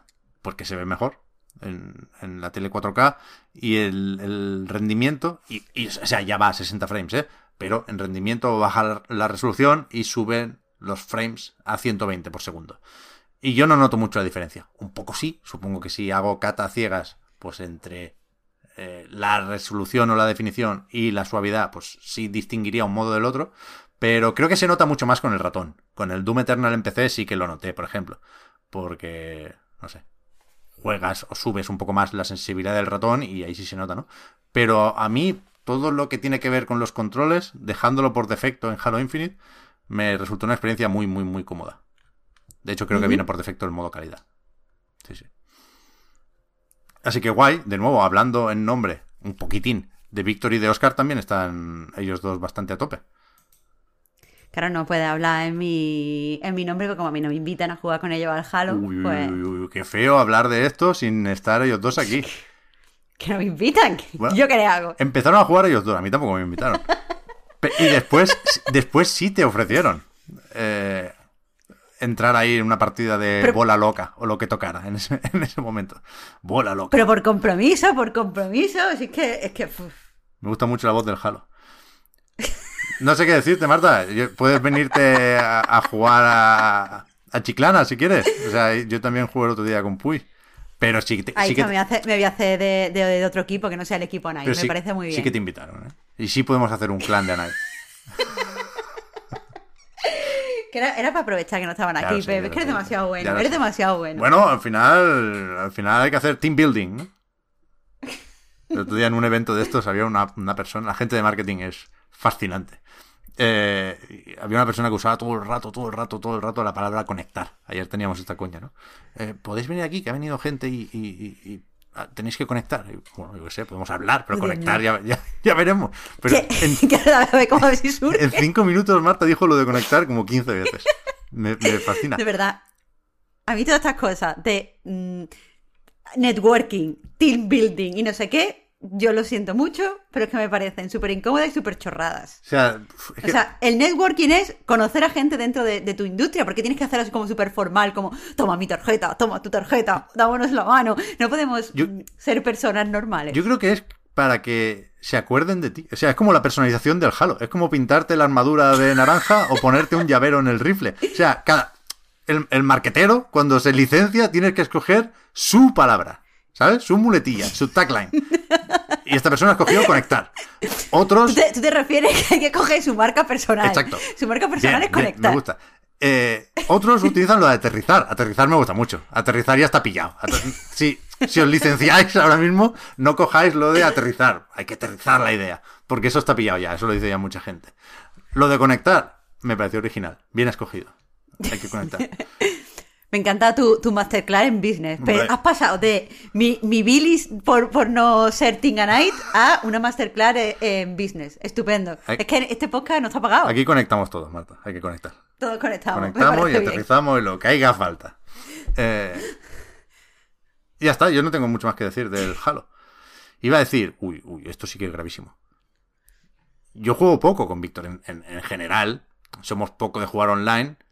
Y cuando jugamos online ni siquiera coincidimos mucho. Sobre todo Víctor y yo, porque a las 9 se ponen los críos a dormir y, y se deja de hacer ruido, ¿eh?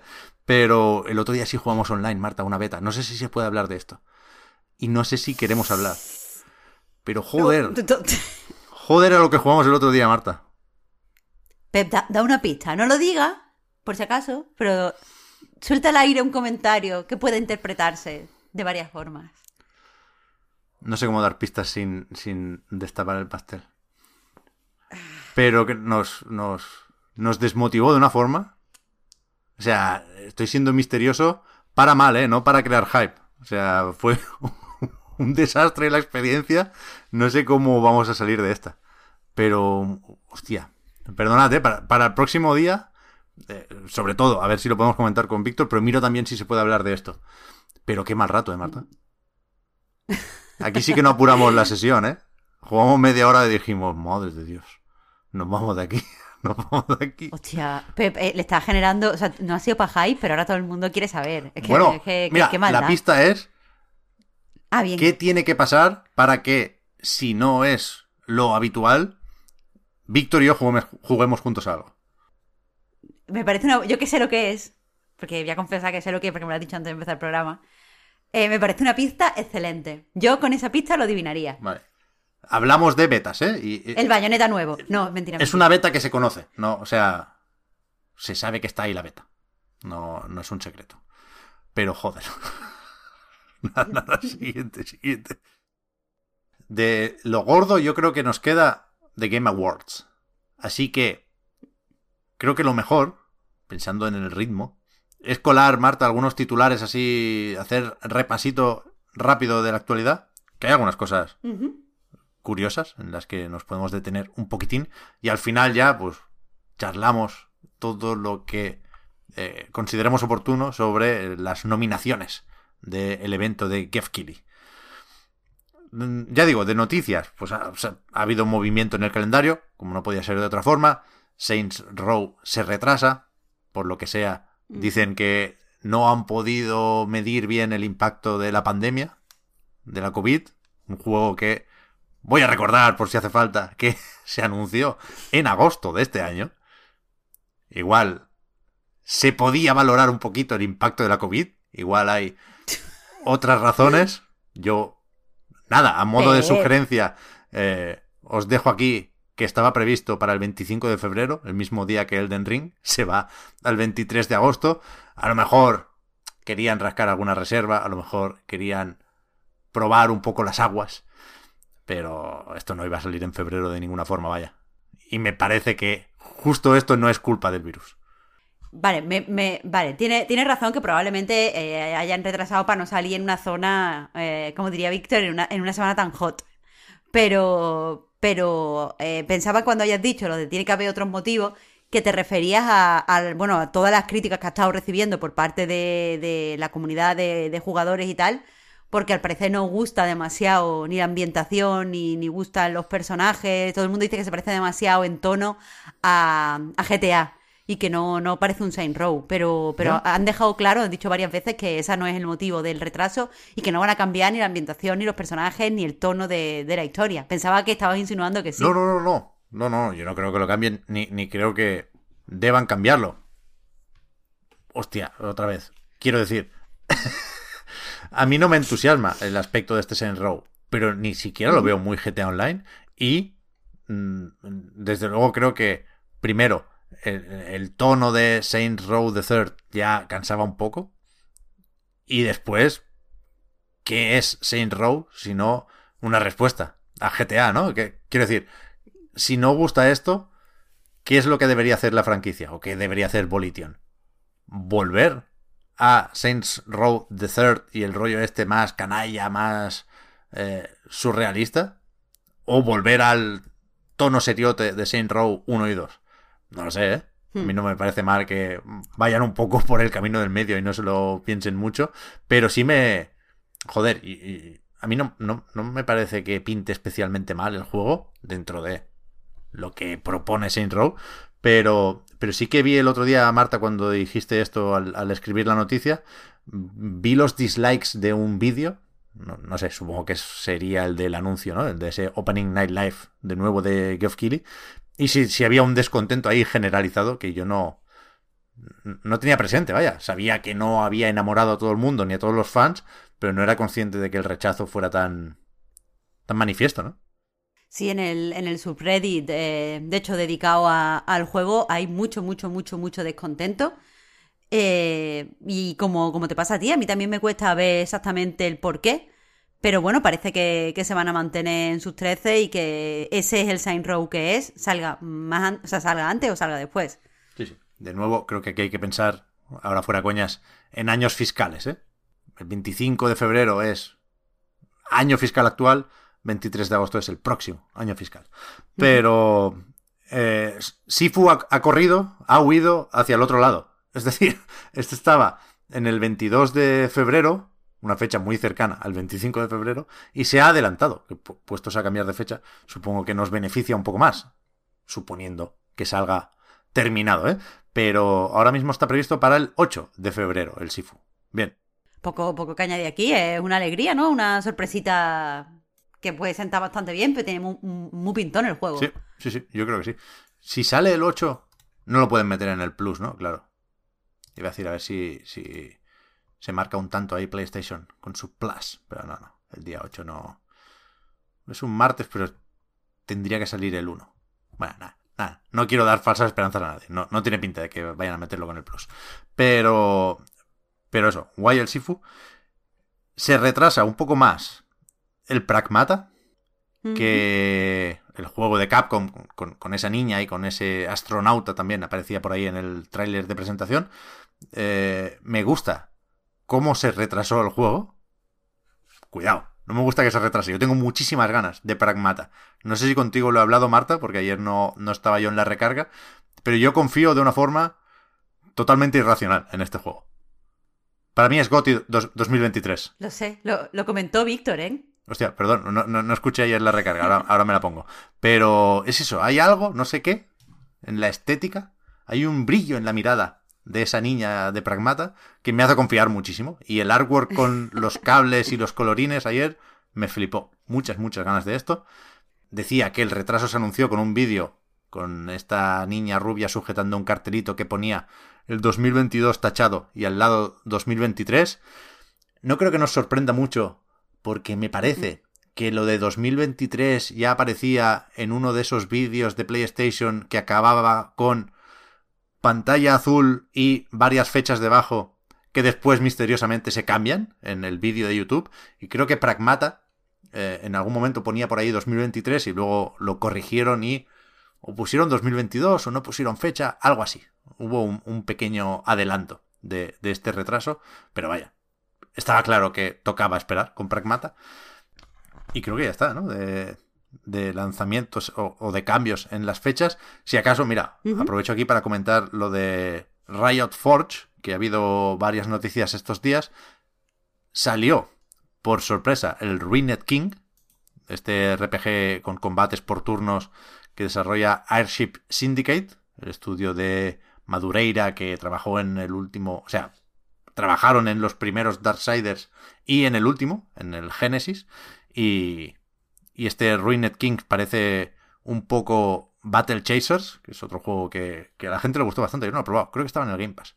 Pero yo no lo he probado y a la gente le gustó. No, no sé hasta qué punto ha gustado el Ruined King, pero a mí me apetece moderadamente.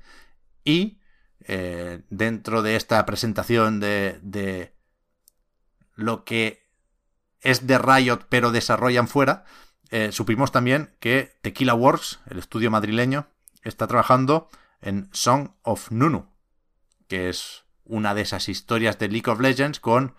Hostia, no recuerdo el nombre del, del campeón, pero los que sabéis del LOL ya, ya lo conocéis. Este que es un Yeti acompañado por un niño, o al revés, esquimal, y que parece que será el típico juego, la típica aventura con puzzles de nuestras habilidades se complementan, ¿no? O sea, el Yeti puede congelar el agua para que el niño pase por encima y, el niño a saber lo que hará. supongo que no le toca pegarse, pero eso es el, hasta cierto punto la mente y el músculo, ¿no? Supongo que, que joder, esto nos ha dado alegrías como The Last Guardian o Majin and the Forsaken Kingdom. Así que, joder, a mí me, me interesa más allá de que sea un desarrollo español, ¿no? No hay que seguir la pista. Hemos visto poco todavía. Eh, de hecho, los campeones, te apunto que lo estaba abriendo rápidamente mientras tú hablabas, se llaman Nunu y Willup. Ahí está. Eh, Willump. Eh, eso, Willump. Y, y eso hay que... Hemos visto poquito, pero de lo poquito que hemos visto parece que va a ser un juego pues de esto mm, cute, mm, relajadito, simpaticote. La verdad es que pinta bien. Como tú dices, hay que seguir en la pista. Sí. Y después, en cuanto a anuncios, no sé si lo más destacado de esta semana ha sido el multiversus o qué. Uf, pues parece que por desgracia sí. Ya.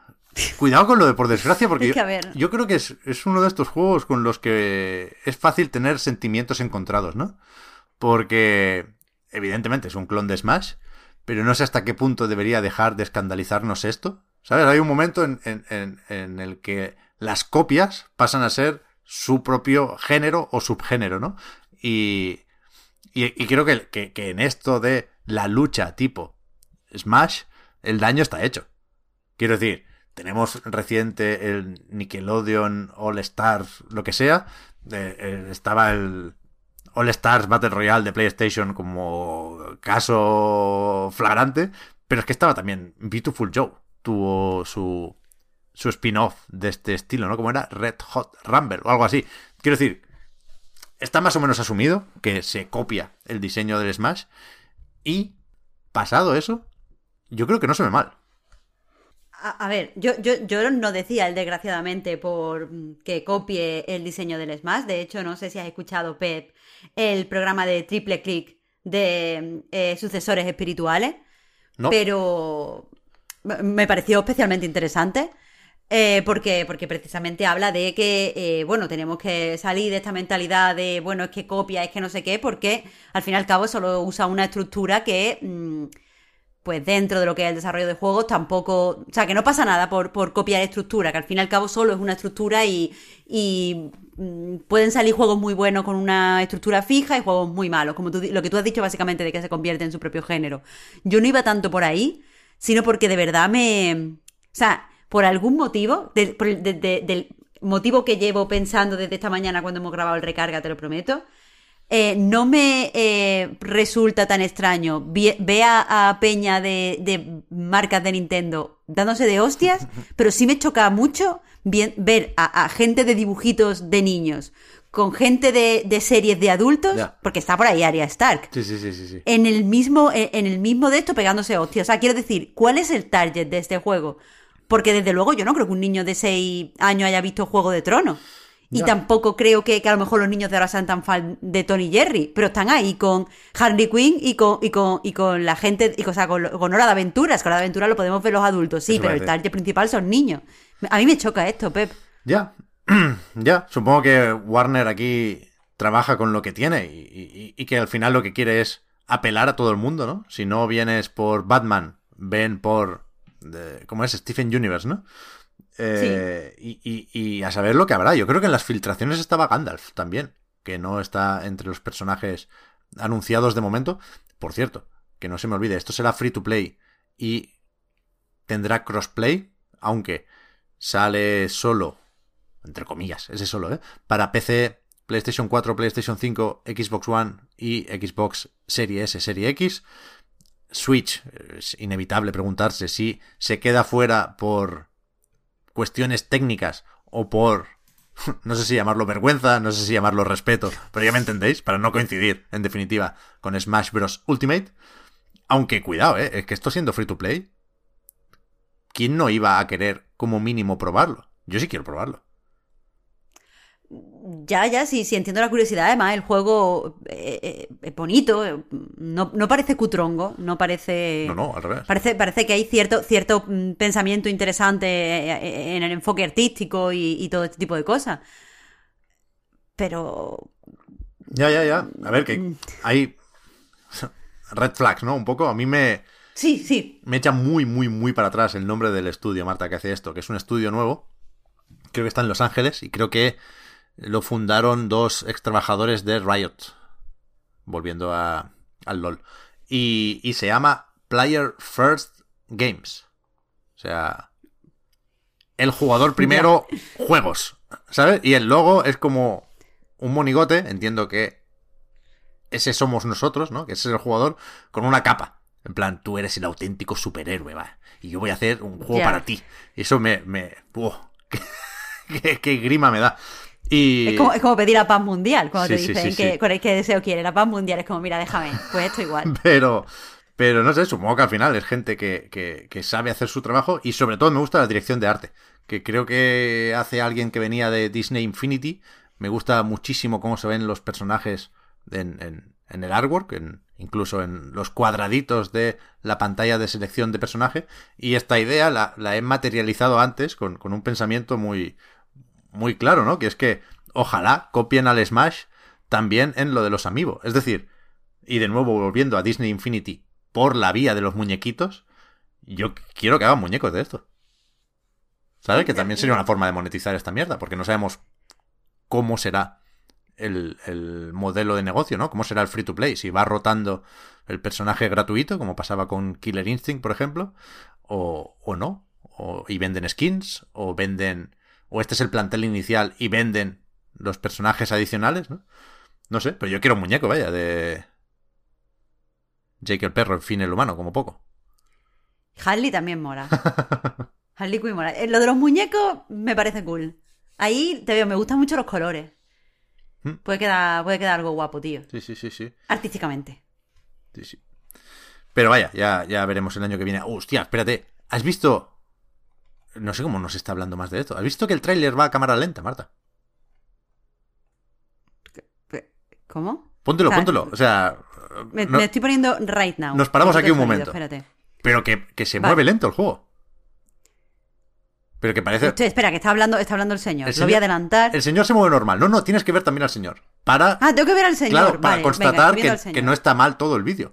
O está mal la parte del gameplay, o no tiene ningún puto sentido la velocidad a la que funciona este multiversus. A ver, es verdad que el señor se. Es verdad que el señor se mueve normal, pero el, el juego va. Pero no es que vaya a tirones, Va exactamente. a cámara lenta. Sí. Que no sé si es para pero que no, se- no solo el juego del gameplay, también si fija las animaciones de los personajes cuando Ah, están en el. claro, de ese claro. también van un poquito lentos. Que no sé si es porque el juego es así, que sería un caso ultra evidente de accesibilidad mal, o porque quieren que en este vídeo de presentación, la primera vez que vemos esto, se aprecie bien el diseño de cada personaje, ¿no? Porque es verdad que un combate normal puede llegar a ser caótico. By the way, no, no creo que nadie ponga en duda lo de es una copia del Smash, pero por si acaso, fijaos en los efectos de cuando echas a un rival del escenario, ¿eh? 1-1.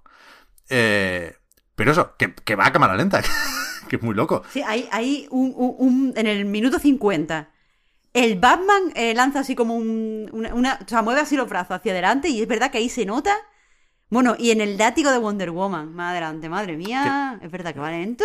La verdad, igual no se está hablando de esto porque se aclara en el mismo vídeo, ¿eh? Yo no he leído si en la descripción pone hemos puesto esto a 0,5 por de velocidad para que veáis bien a los muñecos. Pero es súper raro el tráiler.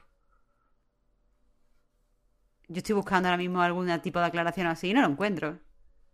Lo tiene que haber. O si no, que pongan eh, unas estrellitas o una barrita para seleccionar la velocidad como en Street Fighter. Pero es muy loco esto, muy loco. Mm. Va lento, va lento. Espero que no sea así, espero que no sea así, porque qué desesperante tiene que ser jugar así. Parece una beta que hemos probado Víctor y yo estos días. Eh, Tú sigue tirando, sigue tirando ahí, chinillo, ahí, chiqui, chiqui. los Game Awards. No, Esta semana, Geoff Keighley anunció las nominaciones. Eh, joder, ni siquiera venía tanto a hablar directamente del Forza que ni siquiera me he preparado la lista de eh, candidatos a mejor juego del año. Pero bueno, creo que me lo sé de memoria. Son seis. Guardianes de la Galaxia, Deathloop, Psychonauts 2. Guardianes de la Galaxia. ¿sí, Tengo no? aquí, oh, en la imagen, 1, 2, 3, 4, 5, 6, no sale Guardianes Ah, de la pues Galaxia. mira, ya de memoria los cojones. Ya he tenido tiempo de abrir la, la pestaña porque ya he visto yo que no. Está nominado en, en, en, en la categoría del género. Mejor aventura mejor juego de acción. Perdonad, es que salía el primer cuadradito y, y me ha traicionado aquí la memoria. Pero eso, eso. Deathloop, It Takes Two, Metroid Dread, Psychonauts 2, Ratchet and Clank, una dimensión aparte, y Resident Evil Village. Supongo que hay muchas cosas mm, que decir aquí, desde la porra hasta la ausencia de Forza Horizon 5, evidentemente, hasta la presencia de algunos juegos que quizás no han sido los mejor valorados de 2021. Y como siempre, no sé cómo atacar esto, Marta. O sea, no, no quiero defender los Game Awards. No me parece una buena... ¿Cómo? ¿Pero, cómo? Pe- pero ¿cómo que no quieres defender Game Awards? Pero si me has dicho antes que iba a defender Game Awards. Lo has dicho públicamente tú. He que ibas a defender los Game Awards y tenías ganas. He y he venido yo aquí con todo- toda la pereza para que tú me defiendas Game No, Awards. no, vale, es verdad. He dicho que a mí me gustan más que a la mayoría los Game Awards, en tanto que siempre tengo muy presente que podría ser mucho peor la cosa. Pero lo que quería decir ahora es que, que no quiero que se confunda con una defensa, que puedo hacer aparte, cuando recuerdo cómo funciona la, la- votación. Quiero decir, lo único que eh, intento hacer cuando me pongo pesado recordando que aquí hay un jurado formado por más de 100 medios de todo el mundo, que Keighley no vota, es que, que la gente se enfade. El otro día alguien en Discord ponía en relación a los Game Awards la, la pintada esta en una pared, no sé si la has visto, Marta, que es la, la nueva Hemos sido engañados. ¿Cómo es? No me enfado, pero, pero me da coraje. No me enfado, pero me da coraje. pues claro. Es esto, es esto. Yo entiendo que te dé coraje, pero antes de enfadarte, eh, antes de gritar tongo, eh, ten en cuenta que en principio esto no es lo que propone Geoff Keighley para que ahora la gente vaya a votar. No, no, esto sale de una votación que ha realizado este jurado, ¿no? Y que evidentemente tiene muchos matices y hay que tener en cuenta aquí un montón de cosas.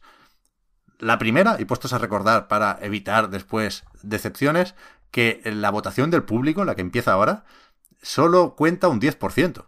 El otro 90% sale ya de esa votación inicial de los medios, con lo cual la cosa está más o menos decidida. En caso de que esté muy reñida, sí puede ser decisivo el voto del público, ¿no? Pero hay un empate, por ejemplo, en la categoría de juego del año, porque en principio son cinco nominados en cada lado, y si hay seis es porque han empatado. Yo creo que este empate es en la cola, no en la cabeza. Pero. O, por la mitad, vaya, no, no creo que haya un duelo en la cumbre aquí. Pero, pero ya veremos qué pasa con el voto popular. Pero es que el voto del jurado ya tiene algo necesariamente de voto popular, ¿no? Porque son muchos medios muy distintos, de muchos sitios muy distintos, y no sé esto siempre lo quiero preguntar y, nunca lo hago, pero la semana que viene prometo que lo, voy a hacer. Supongo que depende de cada medio, pero yo no sé si se designa un representante o se consensúa una lista, una votación, eh, con toda la redacción, ¿no? Pero imagino que cada medio puede hacer lo que quiera, vaya, con lo cual hay tanta gente aquí votando que tiene algo de voto popular ya el voto del jurado. Entonces, y, perdona, Marta, que podemos decir muchas cosas de lo que pasa en otras categorías, pero creo que la gente, eh, primero, lo que quiere comentar es lo del Forza. Y voy a eso, ¿eh? Forza Horizon 5 podría estar en los nominados a Mejor Juego del Año porque está nominado a Mejor Juego de Conducción o Deportes, ¿no? No se queda fuera del corte por una cuestión de fechas, porque eh, en esta edición de los Game Awards son elegibles todos los juegos que se publiquen antes del 19 de noviembre. Se queda fuera, por ejemplo, de forma indiscutible, Halo Infinite, ¿no? Que en cualquier caso puede estar nominado el año que viene.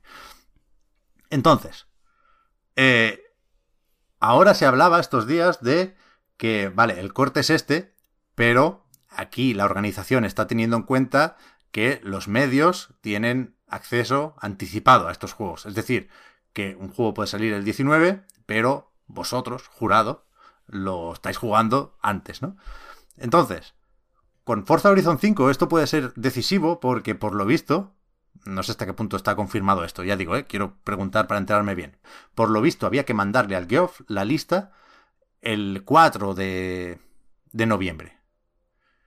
Y el acceso anticipado a Forza empezaba el 5, pero la gente que lo analizó lo estaba jugando de antes, ¿no? Esto sí, doy fe, porque entre ellos estaba Víctor. Entre los que jugaron antes a Forza Horizon 5, ¿eh? No entre los miembros del jurado, perdón por el lío. Eh, pero, en cualquier caso, se podía modificar la lista hasta el día 11. Pero dicen algunos que eso no estaba muy claro en las normas. Total. Que hay muchas cosas, muchos factores en juego aquí, ¿no? Y, yo creo que la fecha de lanzamiento de un juego es decisivo. Y, de nuevo, no quiero justificar esto, creo que como críticos en general, aunque no es bueno generalizar porque los votos de la Edge seguramente no serán los mismos que los votos de otros medios, y que cada uno, por supuesto, vote lo que le salga de los cojones, pero creo que es difícil explicar la discrepancia entre Forza Horizon 5 es, si no el juego con un Metacritic más alto de este año, de los dos o tres primeros seguro. Ahora lo miro, pero creo que sí es el primero. Con lo cual, el favor de la crítica lo tiene, ¿no? objetivamente. Y en cambio no aparece aquí. Cuando, pues, Resident Evil Village, por decir uno que a mí no me gusta especialmente, tiene un Metacritic mucho más bajo. Entonces, claro, aquí hay munición para todos. Porque yo creo que esto debería invalidar el argumento de eh, el Geoff le tiene manía a Xbox por ir al discurso más simplista de todos y, insisto, eh, puede anularse en principio este discurso de muchas maneras, teniendo en cuenta que el Geoff no vota, teniendo en cuenta que Psychonauts 2 sí está nominado, teniendo en cuenta que Deathloop en realidad también lo ha hecho un estudio de Xbox, ¿no? Eh, pero al mismo tiempo creo que apunta hacia otro debate importante y que hay que tener, que es el de, vale, vamos a suponer que el tema de la fecha no es un problema, que yo creo que sí lo puede ser, porque entrando en dinámicas de la votación, seguramente no es lo mismo que te pregunten, es que, joder, perdona Marta, que, le doy muchas vueltas a esto porque creo que es importante, y lo estamos viendo en, el número de comentarios, por ejemplo, en Night Games, sin ir más lejos, ¿no?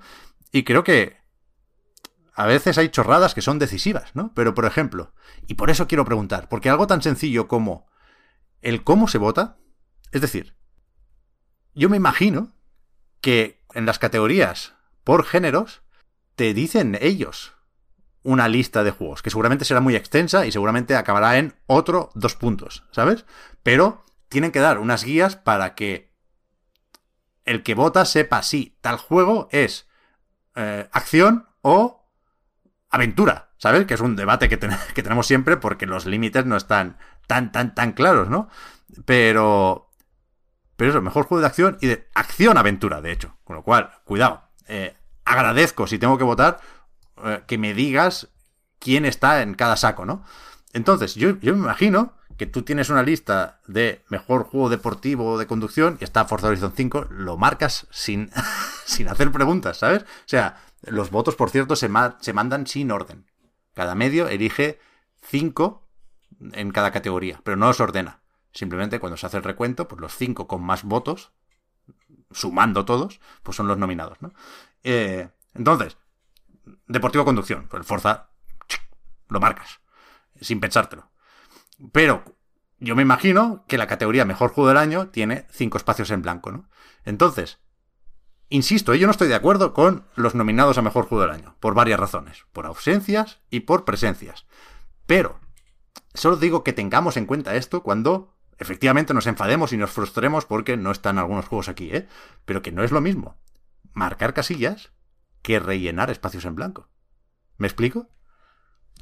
Sin querer sí, eh, pensar de la nada, no es lo mismo pensar de la nada en frío que eh, elegir en una lista, donde ya tiene unos candidatos y los puede hacer con menos esfuerzo mental. Insisto, ¿eh? no quiero justificar estas nominaciones, pero creo que hay que tener en cuenta este tipo de cosas que se nos pueden escapar porque no son especialmente evidentes. Y porque no deberían ser importantes, porque el debate importante aquí de verdad, y es hacia donde nos lleva esto, es por qué otros juegos se te pueden pasar por la cabeza antes que Forza Horizon 5 cuando tienes que rellenar un espacio en blanco. ¿No? Yo, creo que Metacritic nos dice, a los críticos les ha gustado mucho este juego, les ha gustado más que seguramente cualquier otro de este año. Entonces, ¿por qué no es el primero que se les viene a la cabeza? Y el debate es ese. El debate es, ¿realmente parten con ventaja algunos juegos de un tipo determinado o de un género determinado? Yo creo que sí. Yo creo que sí. Y hay, que.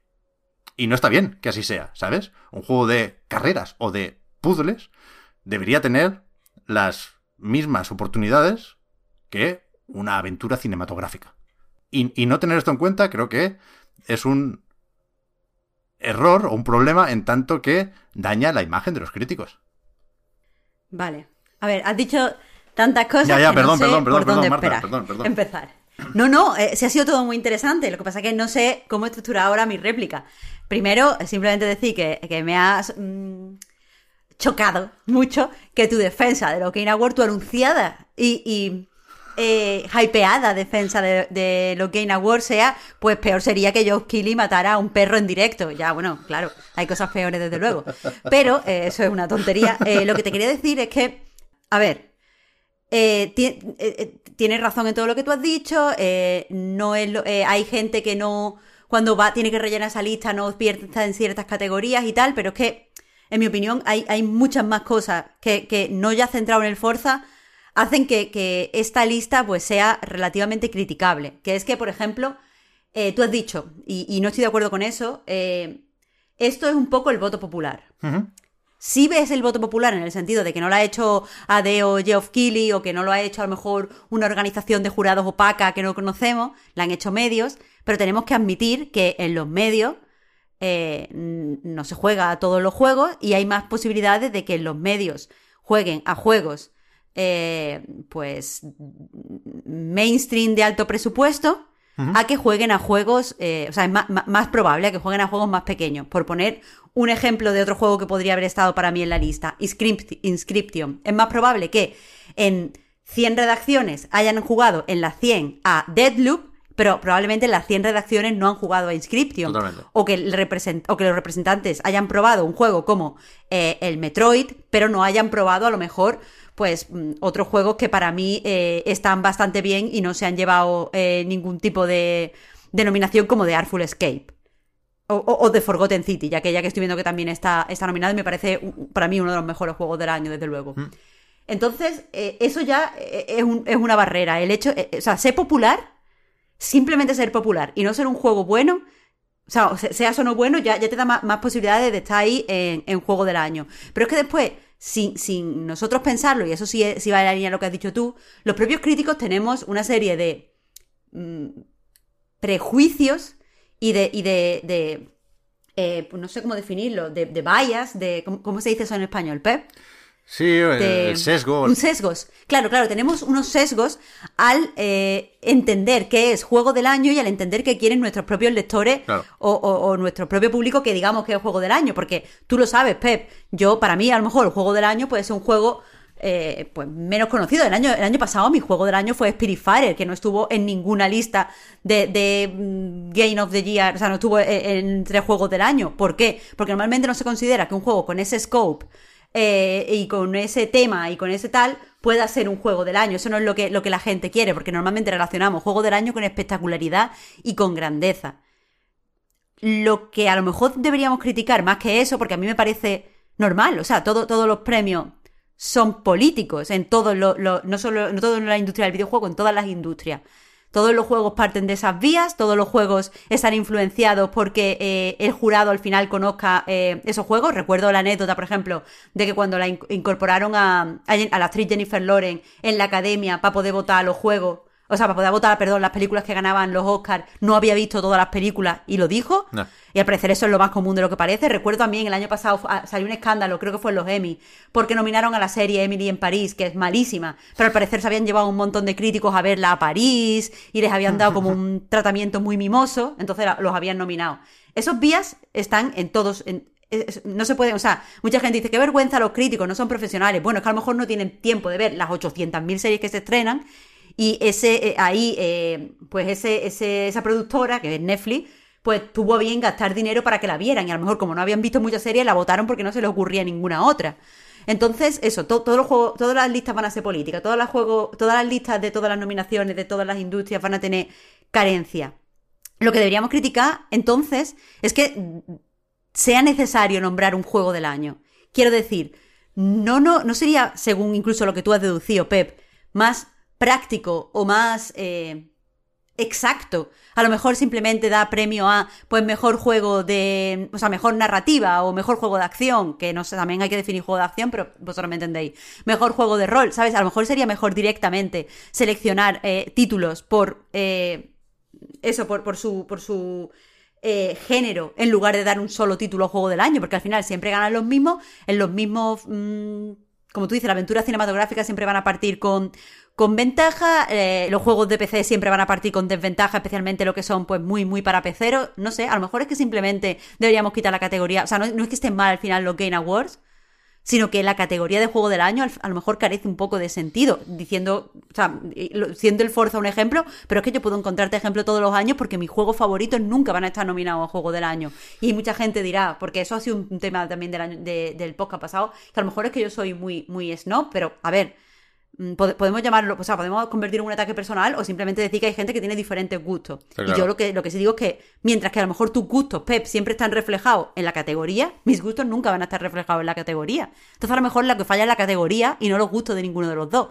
Bueno, es que al final el, problema o el tema es el mismo, Marta. Es una cuestión de gustos, ¿eh? Y, esos gustos se reflejan igual cuando dices a mí me faltan indies que cuando dices a mí me falta Forza Horizon 5 o a mí me falta Guilty Gear Strive, que es mejor que pero más de la mitad de estos. gustos y dinero. Que lo que te, te recuerdo que lo más importante aquí es que eh, la mayoría de las redacciones no juegan a la mayoría de juegos. Claro, claro, claro. Y, y esto tiene algo de inevitable y, y cuidado yo cuando decía que esto es un voto popular, en definitiva, me, refería a esto, que hay premios que eh, se eligen o se dan, o, cuyos nominados parten de las decisiones de un jurado muy reducido. Cuando votan seis personas, ¿no? Había unos premios que cada año es la misma mierda, ¿eh? Y siempre debatimos sobre cómo hacer eh, los premios más justos, ¿no? De alguna forma. Y había uno, alguien me ponía un ejemplo, no, no sé nada del tema, ¿eh? Perdonad porque de un año a otro lo olvido. Pero sé que el ejemplo está ahí. Eh, hay unos premios importantes en el mundo del cómic cuyo jurado pues está formado por eh, alguien que tiene una tienda de cómics, un editor, un dibujante, un guionista, ¿sabes? Uno de cada, de los que se juntan para formar ese medio y esa industria, ¿no? Entonces, el peso específico de las votaciones de cada uno de esos especialistas es enorme, ¿no? Y, y, por eso digo que cuando votan 100 medios y detrás de cada medio puede haber varias personas, pues ahí sí que se diluyen los votos una barbaridad, ¿no?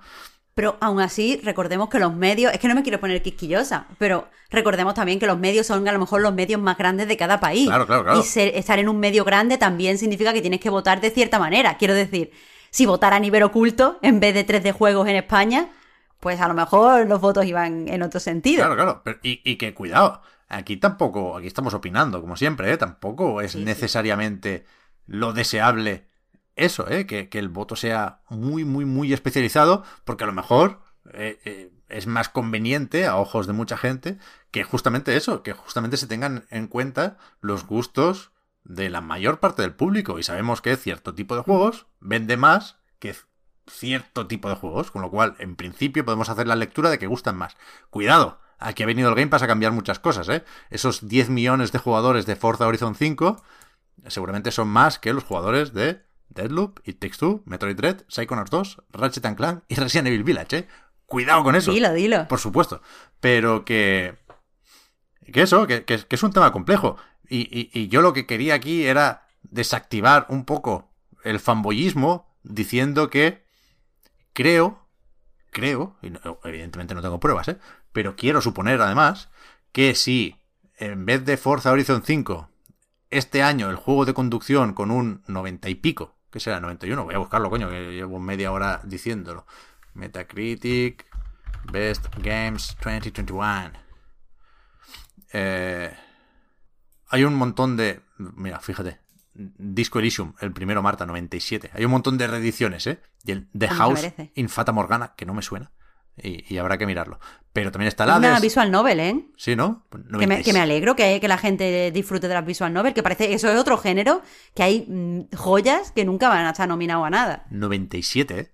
Igual se puntúan alto las visual novel, pero no quiero meterme en ese jardín, perdonad. Bajo Hoy de verdad, ¿eh? No, no, no, no, no, no, no. No, no, no se le desprecia suficiente. Ahora encima están sobrevaloradas. Tetris Effect Connected, me lo cotonazo. Hades, Hades, pero aquí está, coño. Forza Horizon 5, el sexto. 92 eh, en Xbox, 91 en PC. Vale, 91-92. Venía porque mm, mm, la reflexión que quería hacer ahora es, yo creo, insisto, no tengo pruebas, pero estoy convencido de ello, de que si mucho suponer, ¿eh? Pero si fuera Gran Turismo 7, el juego, con un 92 eh, este año en los Game Awards, tampoco estaría en la lista de nominados a Mejor Juego del Año.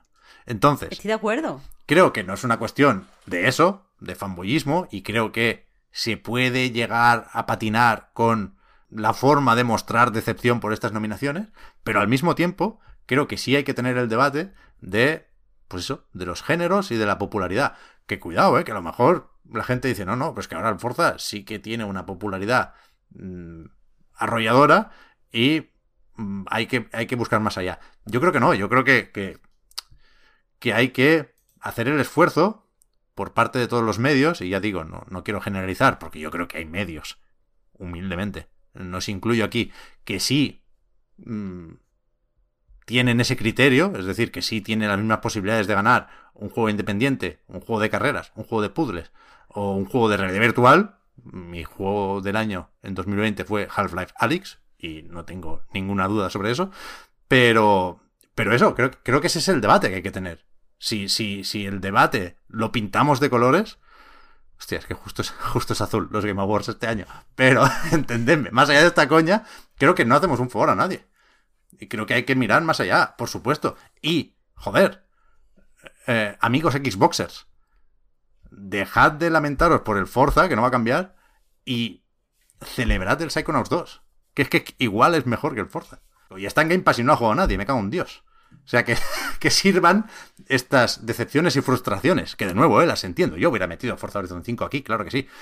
Pero que sirvan para, joder, probar Psychonauts 2 y desear que Tim Schafer suba al escenario a agradecer el premio.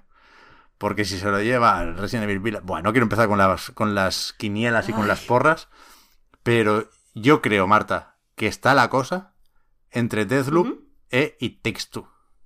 Yo también, eh, precisamente lo que iba a decir. Es Deathloop o It Take Two, porque creo exactamente lo que tú has dicho. Que Psychonaut 2 no lo ha jugado nadie. Y al final, pues eso son cosas que, eh, que pesan. Que si, por ejemplo, en, una, en una redacción hacen eh, lo que tú decías de consensuar la nota, si a lo mejor Psychonaut 2 ha jugado el que ha puesto el, el análisis, pero Take Two lo ha jugado todo puto Cristo porque lo ha jugado todo el mundo, pues al final pues saldrá un juego así.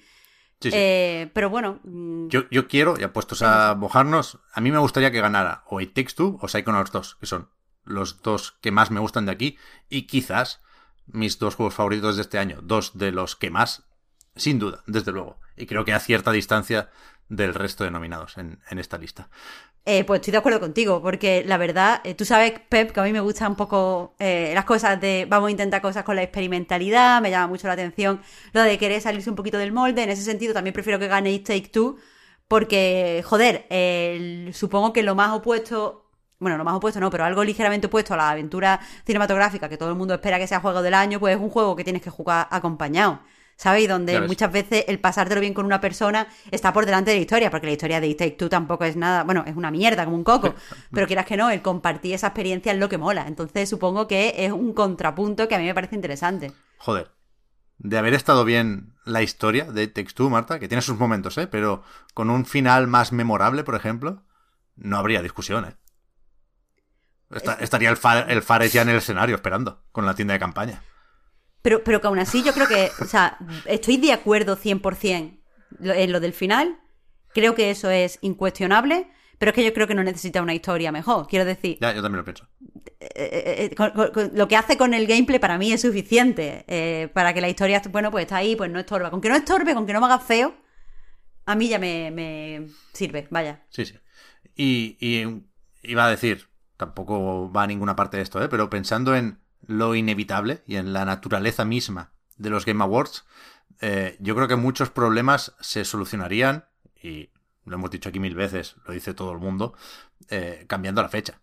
O sea, creo, creo que esto tendría que hacerse en enero o febrero para que entraran todos los juegos, para que más gente tuviera tiempo de jugarlos con calma, pero eso, es un círculo vicioso, porque no se cambia de fecha, porque lo que mandan aquí son los anuncios y los World Premiers, y esos hay que hacerlos a finales de año y, y precisamente por eso, porque mandan los World Premiers, pues nadie se toma en serio los premios y no es la mayor preocupación, pues eso, lo de poner la gala en una fecha más apropiada para que las votaciones sean menos sospechosas. Y creo que en el caso de Forza, joder, es que sí es decisivo lo de la fecha. ¿eh? Si realmente había que mandarlo el 4 o 5 de noviembre, esto está claramente mal y es claramente perjudicial para, para el juego de Playground Games.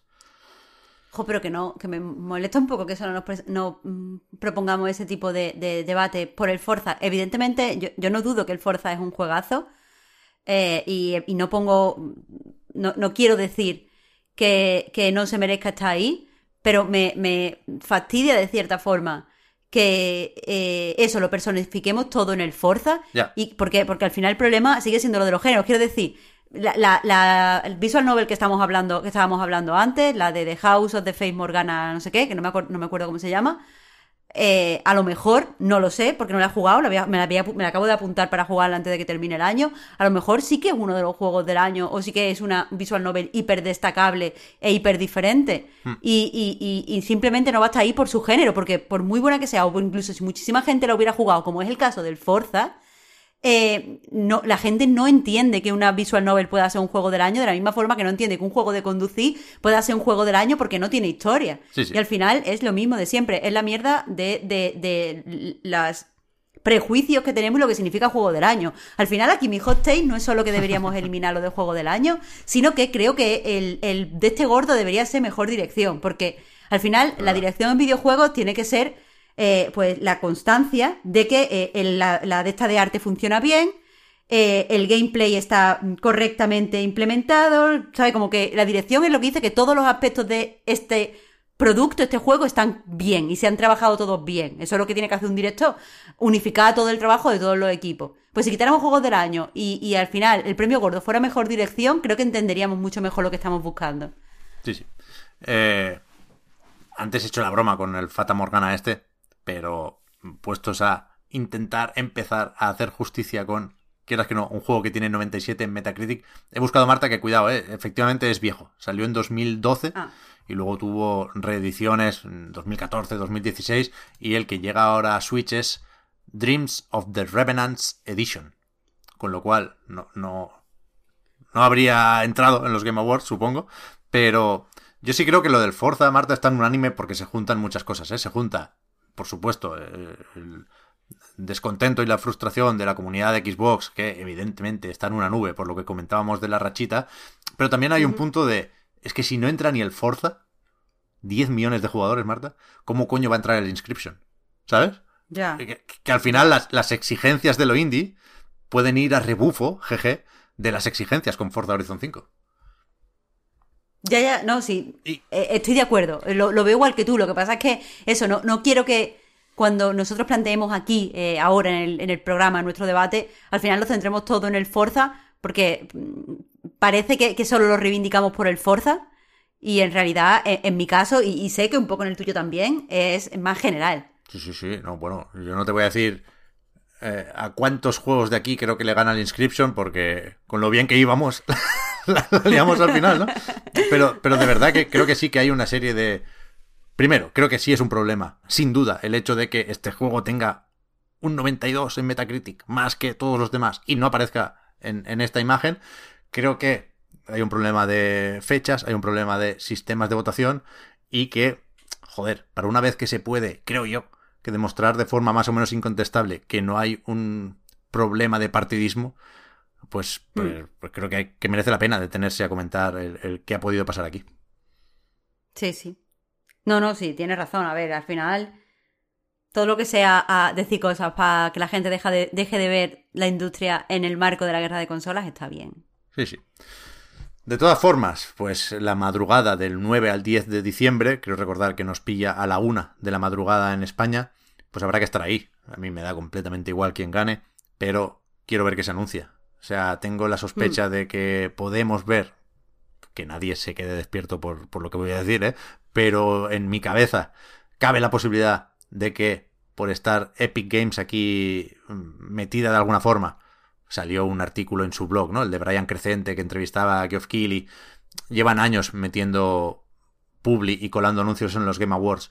Yo quiero creer que se puede ver algo de fumito aquí. El otro día, es que no quiero, no, no puedo evitarlo, Marta. Soy tan, tan, tan esclavo y tan prisionero del hype. ¿Viste que el Kojima... ya, hemos llegado. ¿Viste que el Kojima puso unas fotos de una sesión de captura de movimiento? Y el puto Geoff Keighley, que es... ¡Oh! Es peor que Perro Sánchez. Puso los ojitos de Se vienen cositas. Haciendo inevitable el pensar que a lo mejor Kojima enseña algo nuevo en los Game Awards. Yo no creo, pero ya no puedo quitarme esta puta idea de la cabeza. Porque ese es el juego de, e, es el juego de Geo de eso vive. Eh, él, necesita los likes como necesita el oxígeno. Pero eh, yo lo único que he visto de Kojima, si te soy sincero, es que ahora es fan de Taylor Swift. Así que ahora yo soy un poco fan de Kojima. Quería, quería decirlo, que estaba ahí Kojima escuchando Red. Así que ¿eh? espero que anuncie algo en los Game Awards y, y, y que lleve canciones de Taylor. Eso sería ya lo máximo, Pep. Lo máximo. Es que, es que ha ganado el que os quería. Y yo aquí defendiéndolo. Cuando ha matado el E3, se ha salido con la suya de todas las maneras. Como enseña ya lo del fumito, me cago en Dios. En fin, no, no sé cuánto interés tiene realmente para la gente lo de ver quién, quién, quién gana. Sería raro, puestos a cerrar la polémica, que ganara Deathloop, ¿no? Porque aquí quién lo celebra más. Eh, la gente de Xbox, que compró Bethesda y por lo tanto tiene Arkane y que seguramente tendrá Deathloop en el Game Pass Day One eh, el año que viene. O la gente de PlayStation, que al final es un console exclusive ahora mismo, ¿no? De, de la plataforma de Sony. Sería gracioso que ganara Deathloop por los loles, pero yo prefiero que gane otro, la verdad. Pep, ganan los jugadores. Es verdad, es verdad. No, alejémonos de eso. Ganan, los, jugadores porque se acaba 2021. Que vaya puta tela. Vaya cuadro los nominados de Game of the Year. No me hagáis hablar, ¿eh? No me hagáis hablar que me caliento. Ya, ya, ya, ya, ya, ya, ya, ya. Vale, pues eso. Eh, el año que eh, viene será. Yo creo que hasta aquí, joder. ¿Cuánto llevamos? Un buen rato, ¿no, Marta? Eh, pues llevamos ya. Más de dos horas. Dos y veinte. ¿Ha habido algún corte? Supongo que se han escuchado algunos golpes, pero. Pero no sé. Ay, yo he dado un golpe a la mesa también. Ah, eh, no, pero eso está bien, porque se acompañaba la hot take ya no lo he apuntado Ah, vale. para borrar porque se ha entendido que, que era. Que, que formaba parte del discurso. Pero yo hablaba de la Vale. fibra, que ya ni me acordaba, Marta. Que Manel tiene mis llaves de casa, que tengo que, más allá de preguntar cómo está el tema del cableado, tengo que ir a por mis llaves. Bueno, a lo mejor Manel está pensando ya, como es tu pana, en llevarte la comida, Pep, que también se está haciendo ya la hora ¿eh, de ver, comer. ya ves, ya ves, a ver si se ha ido a comer o, o- o me está esperando o algo. Manel, espérame A ver, que a ver si, si, pan, si, si llega Manel ahora y te, te trae un macaitana y al final todo es felicidad. La fibra solo ha resultado en, en amistad y en conectar, Pep, que es el tema del podcast de hoy. Hay que conectar. A ver, conectado con Manel. la semana que viene, si conectamos con Pokémon Perla y Diamante, Hombre, ya te digo yo que conectamos. Con Shin Megami Tensei habrá que conectar también. Y, y- y con Battlefield, pues se intentará, se intentará por lo menos. Es alucinante la de nubarrones que hay encima de este juego por distintas razones, ¿eh? Y a mí me, me- me apetece comentarlo. Así que eso, será la semana que viene. De momento, queda lo de recordar que eh, el podcast Reload, igual que anightgames.com, es posible gracias a vuestras generosas aportaciones. Patreon.com barra anightreload para más información. Los patrons, tenéis ahora, supongo, un poquito más de podcast en la prórroga. Y, ya está, en cualquier caso, gracias a todos, también a los que no sois patrons, por seguirnos y ayudarnos a mejorar. Estaba pensando, Marta, que, hemos tenido poco tiempo para comentar el resto de categorías, joder, pero bueno, ya lo habréis visto por ahí, ¿eh? En Night Games está la lista entera, en la web de los Game Awards, que otra cosa no, pero la web le ha quedado muy bonita. Eh, también lo podéis consultar, creo que el, el debate tenía que ser este, ¿eh? pero cualquier otra cosa la vamos comentando aquí en próximos programas. Muchas gracias, Marta, por este ratito. Te hablamos luego, o el lunes ya. Vamos a descansar un poco. Muchas gracias a ti, Pep. Hasta la próxima, entonces. Chao, chao.